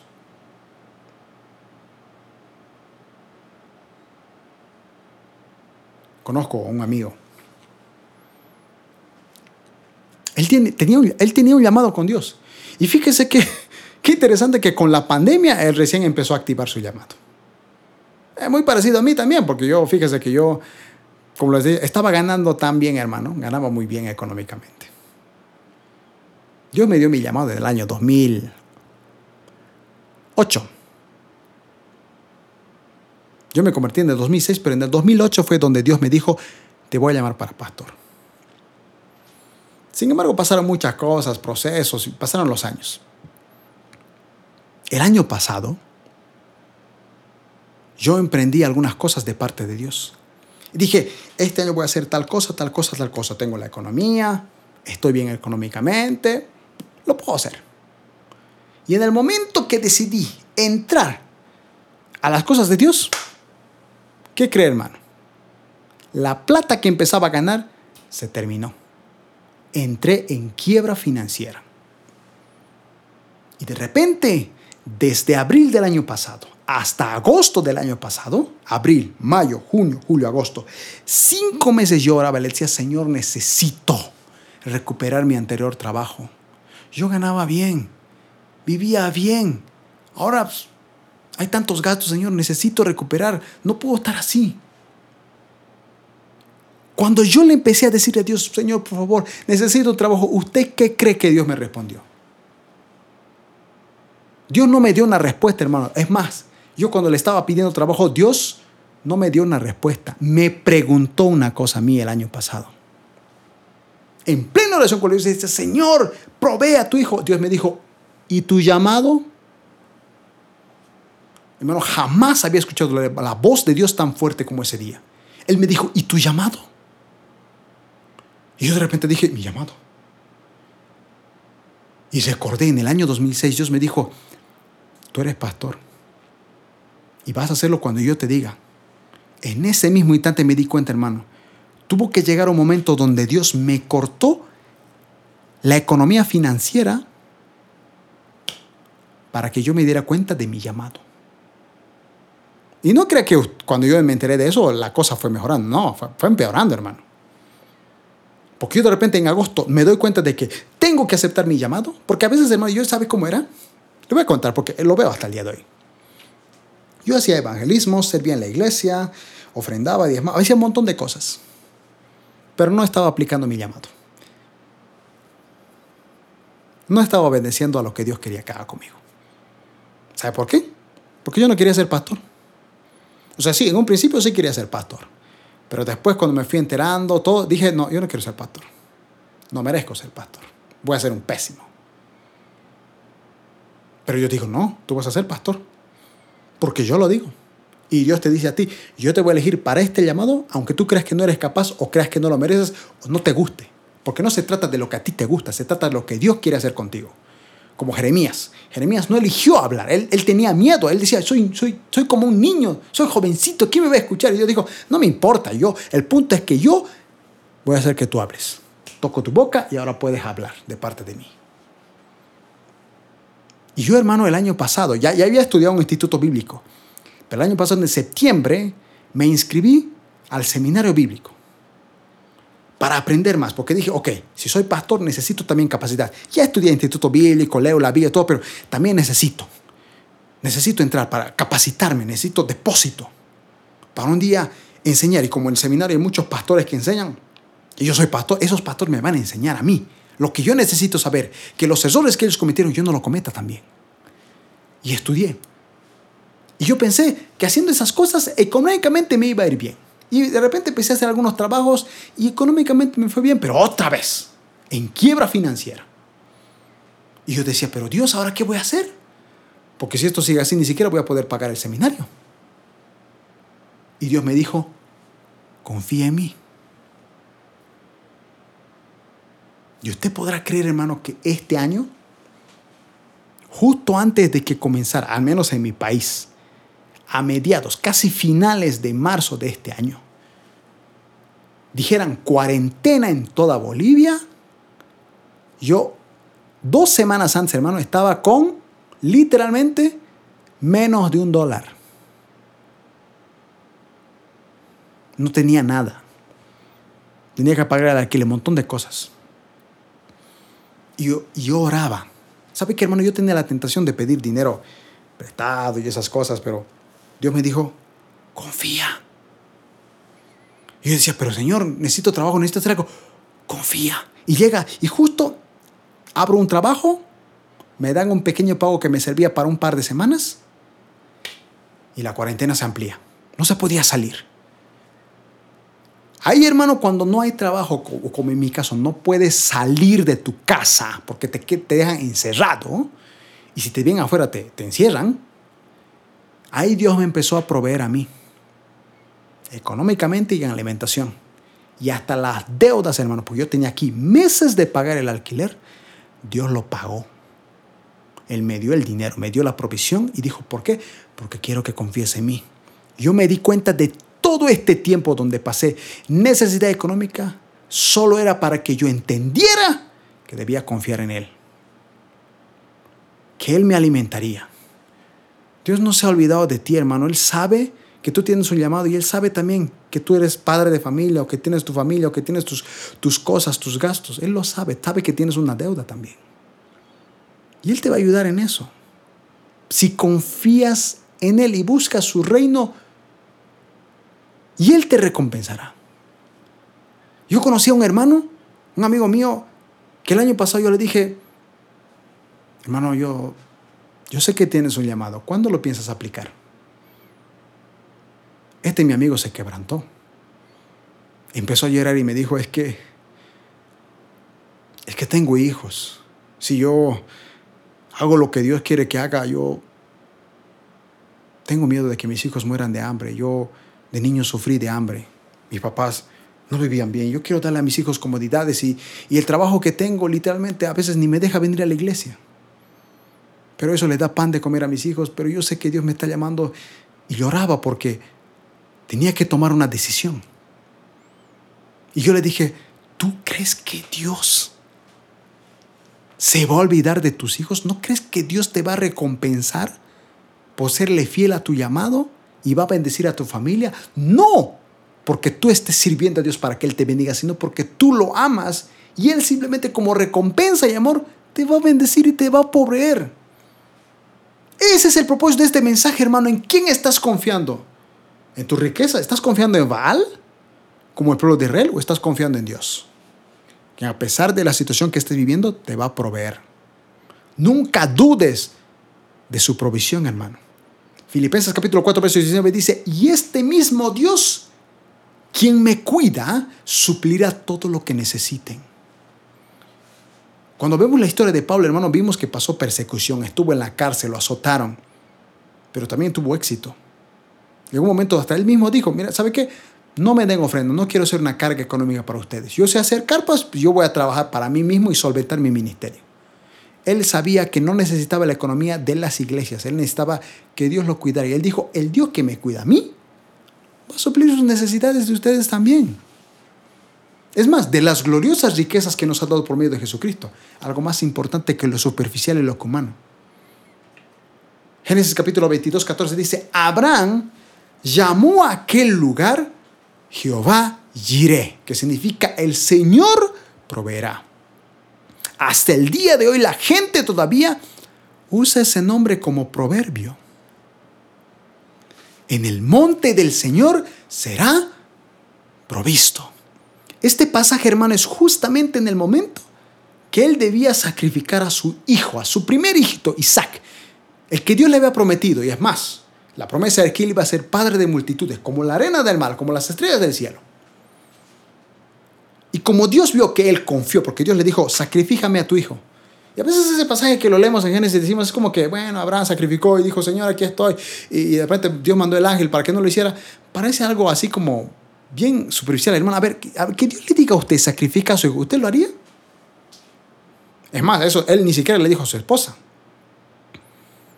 Es más, su hijo llegó un momento donde él iba con sus sirvientes y dice que dejó a los sirvientes y solamente se fue con su hijo. Y su hijo le preguntó, ¿y papá y el cordero? ¿Qué vamos a sacrificar? Y él dijo, Jehová proveerá, Jehová iré. Cuando tú tienes un llamado, tú tienes un plan, hermano, tienes que confiar en Dios. Hay muchos de ustedes que no han obedecido su llamado. Y la, anterior semana con el mensaje se dieron cuenta que debían aplicar su llamado, pero han tenido miedo. Y dicen, pero no, es que si hago eso, ¿qué tal si entro en crisis económica? Hay mucha gente, yo lo voy a ser honesto, cuando hablamos de pastores, ¿saben qué es lo que me dicen? Uy, los pastores mueren de hambre, sufren sus hijos, porque es la verdad. En la mayoría de las veces, sobre todo en un comienzo, muchos pastores sufren de hambre y sus mismas familias también. Porque los pastores a muchos, dependiendo de la nominación, no les pagan un sueldo, hermano. Viven por fe. Los discípulos, cuando Jesucristo los envió, los envió sin nada. Les dijo, vayan. Sin nada. Porque Dios, o en este caso Jesucristo, quería que ellos activaran su fe. Sin fe es imposible agradar a Dios. Abraham, a pesar de que Dios le había dado a su hijo y que era el único porque en su vejez no podía tener otro más, él dijo, prefiero obedecer a Dios y lo voy a sacrificar. Y estuvo a punto de matarlo y Dios le dijo, detente, lo vas a hacer. Y le dio un cordero para sacrificarlo. Dios provee, hermano. Lo que pasa es que usted no confía en Dios. Y como mi amigo y como yo mismo hace tiempo atrás, no aplicamos el llamado porque decimos, no, es que voy a morir de hambre. O no, es que si hago esto se van a enojar. O no, yo no estoy listo, no estoy capacitado. ¿En quién estás confiando, hermano? Cuando Abraham creyó perder a su hijo, Dios le proveyó para un sacrificio. Hermanos, Dios quiere que confíes en Él. Dios sabe cuáles son tus prioridades. Juan capítulo 6, versos 32 a 40 dice, Jesús le respondió. Después de ese diálogo que leímos, de que el pueblo simplemente quería ir con él porque los alimentó, dice, Les digo la verdad, no fue Moisés quien les dio el pan del cielo, porque la gente decía, a ver, danos una señal.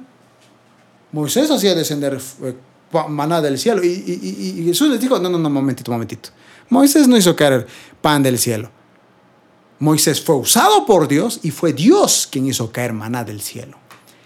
Y dice, y ahora Dios en este mismo momento les ofrece el verdadero pan del cielo. Pues el verdadero pan de Dios es el que desciende del cielo y da vida al mundo. Y la gente dijo, danos de ese pan todos los días, ese pan que desciende del cielo, porque obviamente ellos creían que así como eh, en los tiempos de Moisés iba a caer pan, maná del cielo, y dijeron, que caiga, o sea, Dios alimentándonos. Otra vez estos desgraciados pensando en la comodidad humana, en la confianza humana. Jesucristo dijo, no solo de pan vivirá el hombre, hablaba del pan natural, el alimento sino de toda palabra que sale de la boca de Dios. Eso es más importante que tu comida. Jesús le respondió, Epa, yo soy el pan de vida.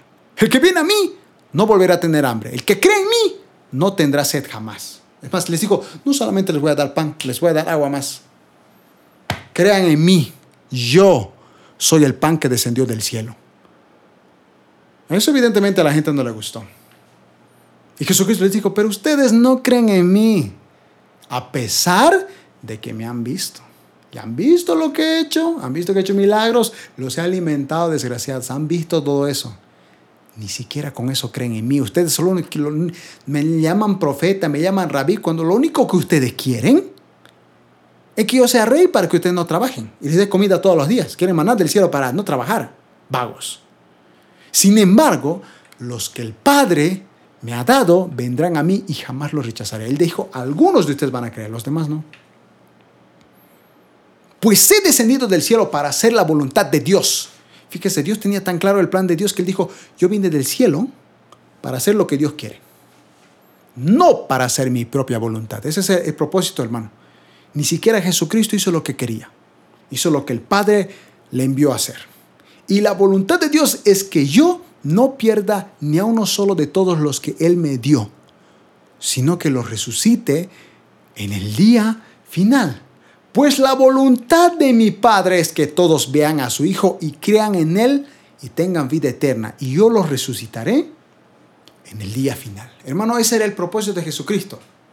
Esa era su voluntad. Creer en Él. Ser alimentados con su cuerpo. Él dijo cuando, cuando partió el pan, este es mi cuerpo por eso celebramos la Santa Cena. De hecho, dicho de paso, el día de hoy festejamos en mi iglesia la Santa Cena, como lo hacemos cada mes. Pero la gente, hermano, prefiere el pan de vida, prefiere el pan natural. Ese pan que vas a comer hoy y mañana vas a querer otra vez pan. ¡Qué decepción! Porque la respuesta que estos dieron fue la siguiente.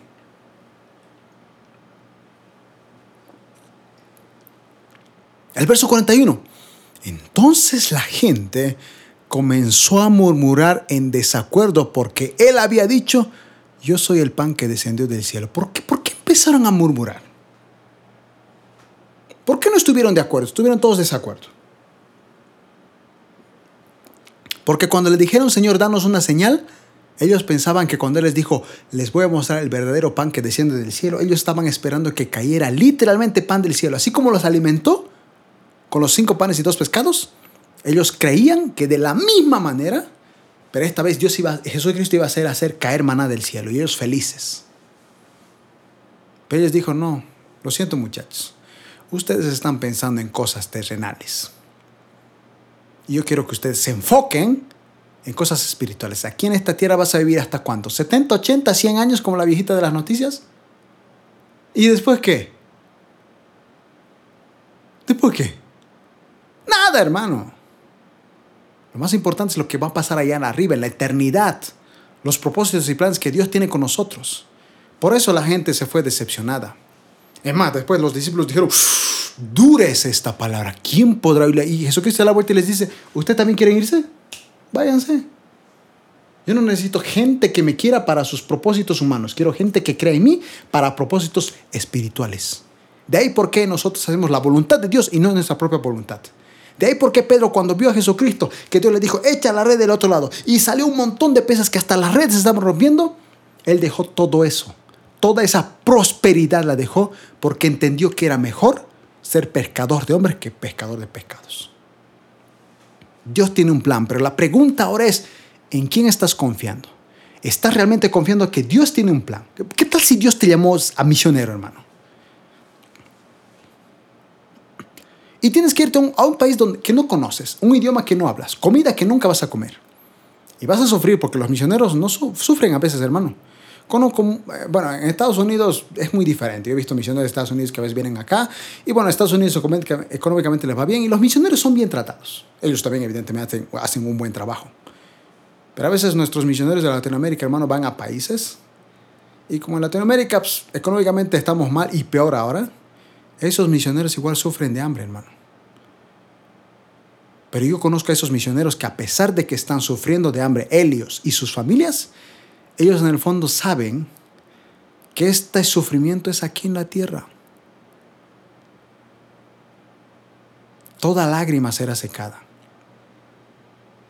Pablo decía que nuestros sufrimientos del presente no se comparan a la gloria de Dios. Pero nosotros, usted y yo, seguimos enfocándonos en cosas humanas, hermano. No estamos haciendo la voluntad de Dios. Preferimos tener una casa, un auto, que predicar, que obedecer a Dios.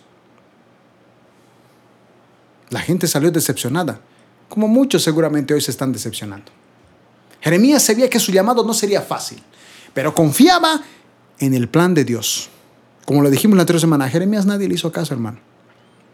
A él no le importó, él murió apedreado, según dicen algunos. Y yo estoy seguro que él murió apedreado, pero sabiendo que él hizo la voluntad de Dios. Jeremías capítulo 2, 1 al 3, vuelvo a repetir. Jeremías, Dios le dijo, Jeremías, ve y diles de mi parte a todos los habitantes. Yo recuerdo, pueblo de Israel, que en tus primeros años me amabas a mí. La pregunta es, hermano, ¿confías en Dios? ¿Todavía lo amas? ¿Estás dispuesto a ir por desiertos? Porque a lo mejor Dios te va a decir cuál es tu plan. O ya sabes cuál es tu plan. O quizá en este momento dices, ¿sabes qué? Desde el momento en que Dios me mostró mi propósito, las cosas han empeorado. Es porque estás en el desierto. En un lugar donde hay sol, donde hay frío, donde no hay nada, donde no hay agua, estás ahí a nivel espiritual. ¿Por qué? Porque Dios te está procesando como no, como Moisés, 40 años en el desierto, como Pablo, 3 años en el desierto de Arabia, como Jesucristo, 40 días en el desierto. No confíes en Baal, hermano. Baal es tu comodidad. Baal son tus cosas terrenales. Baal es, mm, confía en Dios, pero mm, no, no creo que obedezca al 100%. No, hermano. O, o, cumples el plan de Dios o Dios va a hacer lo posible. Si es posible, Dios va a traer más pandemias para que obedezcas tu llamado. Porque yo empecé a aplicar mi llamado desde que los problemas vinieron. Porque a veces Dios es así. Dios te da problemas para que te des cuenta que tienes que obedecer tu llamado. Segunda Timoteo capítulo 2, verso 2 dice, si soportamos los sufrimientos, compartiremos su reinado. Si decimos que no lo conocemos, también Él dirá que no nos conoce. Fíjense cómo dice aquí. Si soportamos, dice el apóstol Pablo, los sufrimientos, compartiremos su reino. Significa que para decir que estamos en el reino de Dios, tenemos que pasar por sufrimiento, hermano. Jesucristo pasó hambre, pasó frío, sufrió, lloró. ¿Por qué tú crees que no? Jesucristo tuvo un Judas. Él mismo dije, yo los elegí a, uno, a, los doce discípulos. Él dijo, yo los elegí a ustedes, dice Juan. Y uno de ustedes es el demonio. Jesucristo tenía un Judas entre ellos. Jesucristo tenía un Juan y un Jacobo que eran conocidos como los hijos del trueno porque decían, Señor, ¿quieres que hagamos caer fuego del cielo sobre los samaritanos? Así. Jesucristo tenía un Pedro que decía, Señor, tú eres el Hijo de Dios, pero después lo estaba negando tres veces. Si Jesucristo siendo el Hijo de Dios tuvo esta clase de gente, ¿por qué crees que tú no? ¿Te crees mejor que Jesucristo? Si Jesucristo tuvo un Judas, tú mínimamente vas a tener uno que te va a traicionar, para que recuerdes que maldito es el hombre que confía en el hombre. Porque tu confianza tiene que estar puesta en Dios. Yo alguna vez lo conté, hermano, pero el mejor consejo que a mí me ha dado alguna vez un hermano fue cuando yo me convertí. Pues cuando yo me convertí, yo estaba en el colegio a mis 18 años y había una chica. Ella era cristiana, yo no lo sabía, pero ella era cristiana, asistía a una iglesia. Y yo tenía un amigo mío, y este amigo mío, pues digamos que se sentaba, porque en el colegio los asientos eran para dos personas. Así que él se empezó a sentar con ella. Y ella un día lo invita a la iglesia. Dice, te quiero invitar a mi iglesia, porque se dio cuenta que el chico, pues, se fijaba en ese, mi amigo se estaba fijando en ella. Y mi amiga aprovechó eso y le dijo, vamos a una iglesia, te invito. Y él aceptó, fue por la chica. Pero fue a la iglesia, le gustó tanto la iglesia que lo trataron también, que él me invitó a mí. Yo en ese tiempo ya estaba como que tratando, Dios ya, me, ya había hablando a mi corazón, ya estaba así como que de ir a una iglesia, no sabía cuál. Y este mi amigo me dijo, oye, vamos a una iglesia, la amiga me invitó, es muy buena la iglesia, de verdad, te va a encantar. Y yo fui. Y me acuerdo que estaba casi un mes, más o menos, y de repente, pues, estos dos amigos míos enamoraron. O sea, la chica que era cristiana, que le llevó a este amigo y a este amigo que me invitó a mí, enamoraron. Y fíjese cómo es el destino de la vida, pero estos dos se enamoraron que ya no venían a la iglesia. O sea, se enamoraron tanto que ya ni venían a la iglesia. Ya no les importaba la iglesia. Y yo me sentía traicionado porque dije, eh, se supone que ella es la que nos invitó, él es el que me trajo. Me siento traicionado. O sea, estos veníamos juntos, ahora estos ni, ni, ni siquiera me llaman ni vienen a la iglesia. Me sentía decepcionado porque a veces cuando somos nuevos vemos así, vemos a Dios en las personas y si la gente nos falla decimos, no, Dios es falso. Yo me acuerdo que fui un domingo, estaba solo y había un hermano, nunca me voy a olvidar de él, Marco Núñez. Él estaba esperando a alguien, yo llegué temprano, generalmente el culto empezaba a las 10 de la mañana y yo me acuerdo que llegaba como 10 en punto, a veces casi cuando ya comenzaba el culto, no voy a decir que siempre llegaba puntual, pero ese día llegué temprano, llegué como 10 menos 10 minutos. Y él estaba ahí en la avenida. Me acuerdo bien porque él estaba con dos jugos. Uno estaba eh, tomándolo él y tenía otro jugo en la mano. Es como si esperara a alguien. Tal vez por providencia divina, sin darse cuenta, me esperaba a mí. Yo me acerqué a él, evidentemente. Bajé del trufing, me acerqué, lo saludé y me dijo, ¿cómo estás? Yo era nuevo en la iglesia. Me dijo, ¿qué tal? ¿Cómo estás? Y, y bueno, eh, la iglesia tenía un colegio detrás del, de ser un colegio era un colegio, tenía su, su, misma escuela. Y me dijo, ven aquí, subamos arriba hasta que comience el culto. Subimos arriba y él me dijo, ¿cómo estás? Y yo como lo conocía, era una persona que a pesar de que yo iba, fui un mes a la iglesia, confiaba en él. Y le dije, mira, estoy un poco decepcionado. Porque, y le conté la historia de estos chicos, ¿no? La amiga que le invitó a mi amigo y él invitó, y ahora ellos no vienen, le dije yo, no vienen y me siento traicionado, siento que pues que, no sé, que la gente te, fácil te engañe, ya no, no sé, ya no, ya no, no sé, estoy decepcionado. Ya no sé si confiar en alguien más. Y fíjense el consejo sabio que él me dio. Él me dijo, Yasmani, en esta vida todos te van a fallar. Tus amigos te han fallado. ¿Y sabes qué? Vas a tener otros amigos y te van a fallar.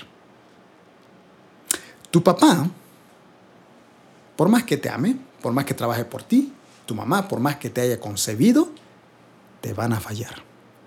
En algún momento te van a traicionar hasta tus propios padres.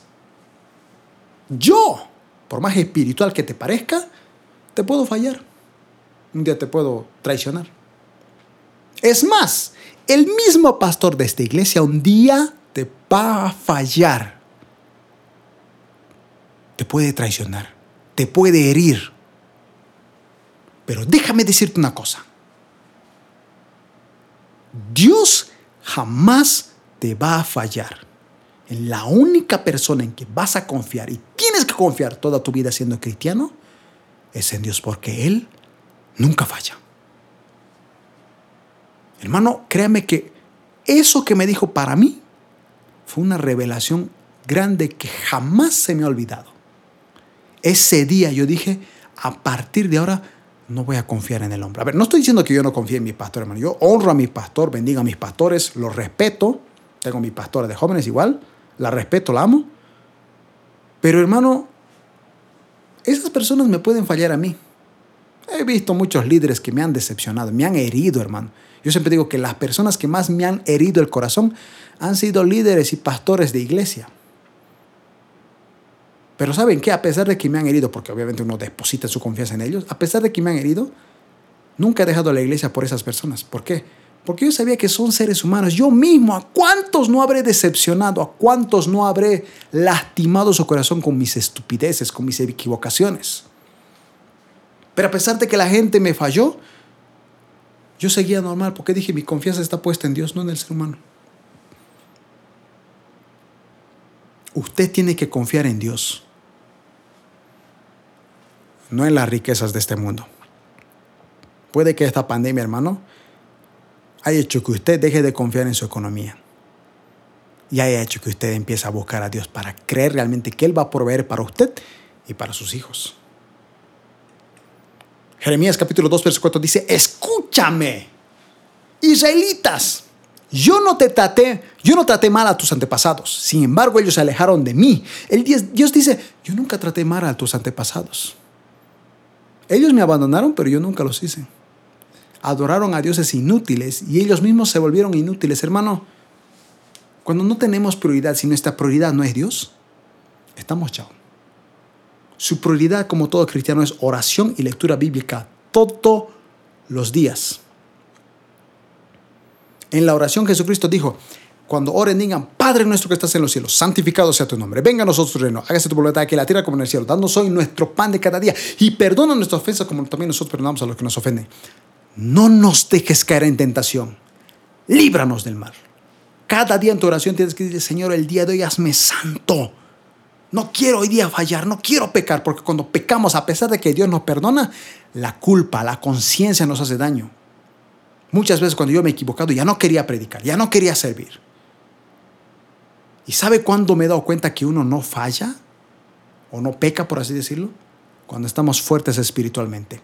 Jesucristo dijo a sus discípulos cuando estaban durmiendo, el espíritu está dispuesto, mas la carne es débil. Se los dijo justamente porque estos estaban durmiendo. Jesucristo les dijo, voy a morir, estamos en el Getsemaní, voy a ir a orar, acompáñenme, oren conmigo. Y estos no pudieron orar ni siquiera una hora. Y Dios les dijo, lo que pasa es que ustedes no pueden orar una hora porque ustedes su carne los vence. Tu carne quiere dormir. Tu carne no quiere leer la Biblia. Tu cuerpo no quiere orar, no quiere, no, no quiere pasar tiempo con Dios. Pero tu espíritu sí. Estoy seguro que cualquier cristiano su deseo es orar, leer la Biblia, ser usado por Dios. Pero no puede porque no controla su cuerpo. Tienes que controlar, tienes dominio propio sobre ti. Hermano, deja. De una vez por todas, deja de confiar en las necesidades humanas. La gente ya no quiere. Yo no sé, hermano, qué necesidad tengas tú yo no sé específicamente qué cosas, qué planes Dios tenga contigo. Créeme que no lo sé.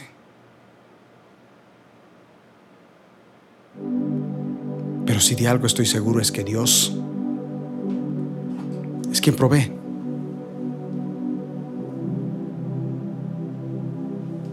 Yo sé que Dios va a proveer.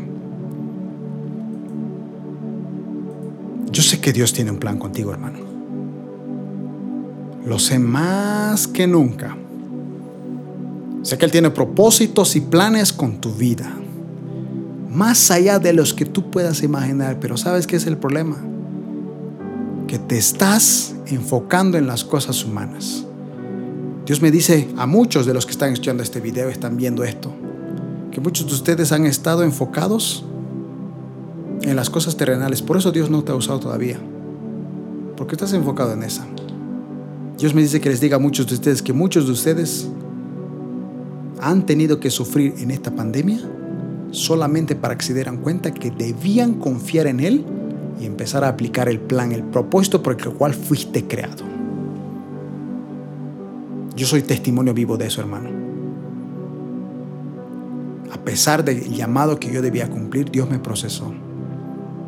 Dios me dijo, vas a confiar en mí. Y no fue simplemente un dicho, hermano. Yo literalmente estuve con un dólar, sin nadie aquí, sin a quien pedir ayuda y sin poder salir de casa para trabajar.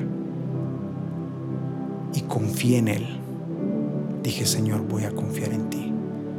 Y fue Dios quien suplió mis necesidades y las seguirá supliendo porque la cosa a nivel mundial no está mejorando, hermanos.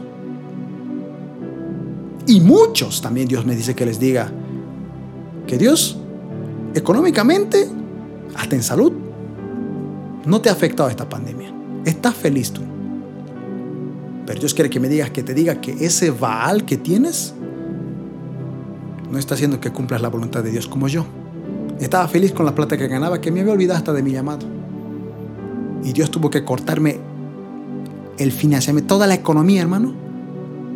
Y cuando yo durante meses diciéndole, Señor, dame trabajo, dame trabajo, Él me preguntara y me dijera, ¿y tu llamado? ¿Cuándo piensas aplicar tu llamado? Yo tengo un plan contigo. Pero tú estás pensando en tus cosas terrenales. Tú quieres dinero para hacer tu casa, tú quieres dinero para comprarte cosas. ¿Y mi llamado? ¿Te has olvidado que yo tengo allá eh, arriba grandes cosas para ti? Moradas para ti. Moradas que ni tus ojos lo van a contemplar. Hermano, eso de que vamos a calles de oro, puertas de cristal. Hermano, esos son dichos. Nadie ha visto el cielo. No sabemos cómo es. La Biblia dice que cuando veamos el cielo, nunca nos vamos a sorprender porque jamás nuestros ojos han visto algo tan maravilloso como está allá. No se puede explicar. Pero Dios quiere que confíes en Él. Dios tiene un plan y un propósito. A muchos se los ha mostrado, algunos los ha confirmado, otros Dios está diciendo, confía en mí, búscame en oración. Lee la palabra de Dios todos los días. Yo te mostraré si confías en mí. A muchos de ustedes Dios sabe cuál es tu llamado, pero dicen es que yo no soy capaz, yo tengo miedo. Y Dios dice, así te quiero, así te voy a utilizar. Pero tienes que confiar en mí. Necesito que confíes en mí. Necesito que creas en mí. ¿En quién estás depositando tu confianza? ¿Cuáles son tus prioridades? ¿De verdad crees que Dios se va a olvidar de ti? ¿De verdad crees que Dios no va a proveer tu pan? Hermano, yo como pastor he visto muchos pastores sufrir de hambre con sus hijos. A muchos otros los he visto prosperar también. Pero cuando yo veía Dios me decía, ellos me decían a mí, yo confío en Dios, es que Solo haciendo la voluntad de Dios encuentro paz. Y sí, tal vez en este mundo estoy sufriendo, pero yo también sé que un día voy a estar en el reino de los cielos y este sufrimiento va a pasar. Se nos olvida, hermanos. Se nos olvida muchas ocasiones de que nuestra vida no se basa en las cosas terrenales. Por eso tu confianza debe estar puesta en Dios. ¿Quién va a suplir tu necesidad? Oremos. Padre Celestial, te damos gracias por el mensaje del día de hoy. Yo creo, Padre, que tú me has enviado a decir a tu pueblo que así como tú tienes un plan con ellos, también quieres que ellos confíen en ti, porque el plan que tú tienes con ellos no va a ser fácil. Para Jeremías no fue fácil, para los discípulos no fue fácil, para el apóstol Pablo, para cualquiera de los personajes de la Biblia, o pastores o gente que nosotros conozcamos que sirven a Dios, no ha sido fácil. Pero tú siempre has estado con ellos, proveyendo cada una de sus necesidades. Si la gente siendo mala, hermano, provee a sus hijos, ¿no crees que Dios va a proveer a, a ti? ¿Tú crees que por obedecer tu llamado a Dios, ¿Se va a olvidar de ti? Por supuesto que no. Es hora de cambiar tus prioridades. Señor, yo te pido que ordenes las prioridades de mis hermanos y hermanas el día, noche o tarde que estén viendo este video. Que ellos sepan que tú tienes un propósito. Que ellos sepan que en las prioridades tú eres el número uno. No la iglesia, no la familia. Dios tiene que ser el número uno en nuestras vidas. Por eso a Él tienes que buscar. Al primero que hables en la mañana tiene que ser Él en tu oración. Que Él te revele, que Él hable contigo a través de su palabra, que Él te diga, esto quiero que tú hagas. Y como Josué 1.8, si meditas en su palabra de día y de noche, prosperarás y tendrás éxito porque haces todo lo que dice en la palabra de Dios. Porque confías en Dios. Porque buscas su reino y Él suple tus necesidades, tu comida, tu bebida y tu ropa. Y Él va a bendecirte a ti y a tu familia si confías en Él. Así como confías en Dios, en el segundo lugar que tienes que priorizar no es la iglesia, es tu familia. Si eres hijo, tu familia es lo primero. Tus padres, honralos. Aunque no se lo merezcan, honralos. Y si eres casado, no son tus hijos tu prioridad. Después de Dios es tu esposo o tu esposa. Esa persona ha decidido estar contigo. Te has hecho uno con esa persona. Y no puedes ignorarlo. Después de tu esposo, recién está en el amor a tus hijos. Y después de tu familia, recién ahí viene la iglesia. Y muchas veces, a veces muchos han puesto de prioridad la iglesia y se han olvidado de sus hijos.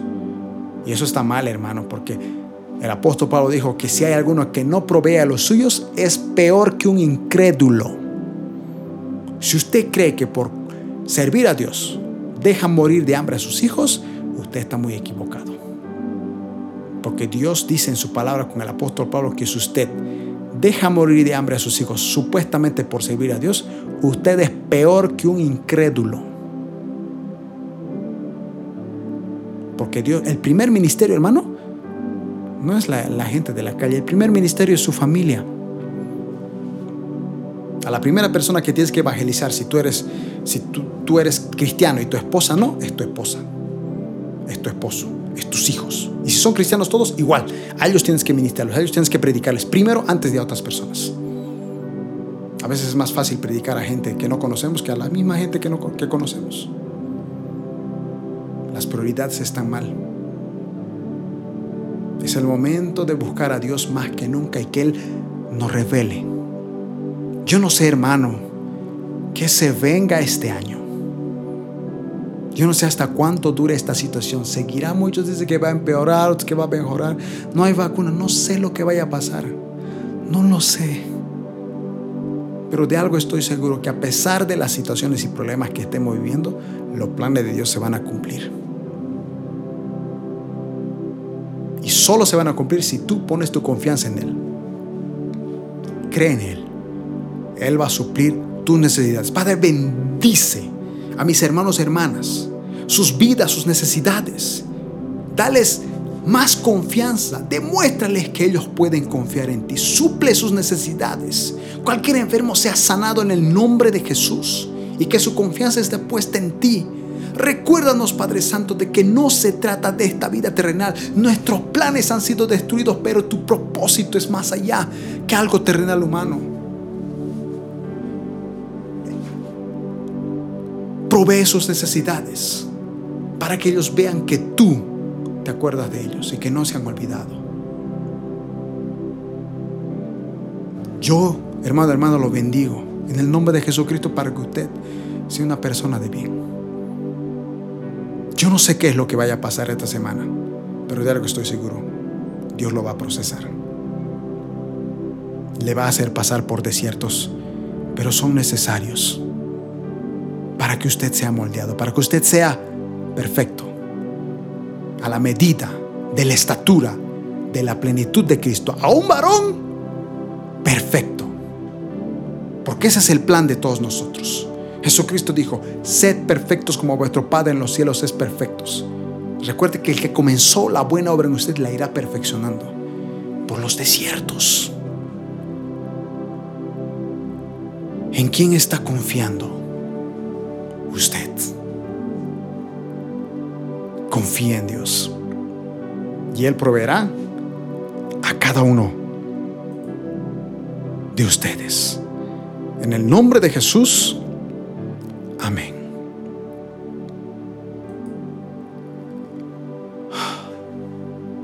Amado hermano, gracias por este tiempo. De verdad, muchísimas gracias a todos aquellos que están presentes aquí. Siempre lo decimos al final, pero si usted ha sido bendecido, hermano, con este video, le invitamos a que se pueda suscribir y activar la campana de notificaciones. Suscríbase y actívela porque subimos videos a diario Vamos a volver con los mensajes de teología. Por tema de tiempo y muchas otras cosas, no hemos estado subiendo videos esta semana a excepción de estos. pero se van a venir. Suscríbase a este canal. También le pedimos que deje un like. Si usted ha sido vencido con este mensaje, deje un like, deje un comentario, diga cómo Dios lo ha hablado esta noche, este día, esta tarde. Díganos en el chat en vivo o en los comentarios, díganos, por favor, desde qué parte del mundo nos está viendo. Comparta este video, hermano. Si usted ha sido bendecido, lo mínimo que puede hacer es compartir este video. Lo que usted recibe de gracia, te lo de gracia. Síganos en nuestras redes sociales. Estamos en Facebook, Twitter, Instagram, en las redes sociales. Los links oficiales están en la descripción de este video. También le invitamos a que si usted ha sido bendecido y usted quiere apoyar este ministerio a través de un donativo, una ofrenda, lo puede hacer a través de PayPal. A través de PayPal puede mandarnos el donativo que usted quiera al correo electrónico que ve en pantalla, yasmaniweb7.gmail.com. Recuerde que eso es voluntario. También a todos aquellos que nos han escrito al WhatsApp y quieren hacerlo para peticiones de oración, consejería, a través de audio, a través de un mensaje de texto. Solamente aceptamos ese tipo de mensajes porque llamadas a veces no podemos contestar. Pero si usted me manda un mensaje de audio o un mensaje de texto al WhatsApp más directo, gloria a Dios y le vamos a responder. El número está ahí en pantalla. Más 591 70 34 77 49. Hermanos, muchísimas gracias a todos ustedes. Gracias por ver este video. Gracias por seguirnos. Todavía tenemos mucho de qué hablar. Como les decía, no hemos terminado el capítulo 2 de Jeremías. Hemos hablado una parte fundamental de confiar en Dios, no en Baal. Recuerda que Baal todavía sigue aquí. Baal puede ser sus propios talentos. Baal puede ser la economía. Baal puede ser las malas prioridades que usted tiene. Confía en Dios. Y Él lo bendecirá a usted y a su familia. Gracias hermanos y hermanas a todos los que nos ven en Latinoamérica. Muchísimas bendiciones, de verdad. Que Dios los bendiga. Nos vemos en el siguiente video. Chao, chao.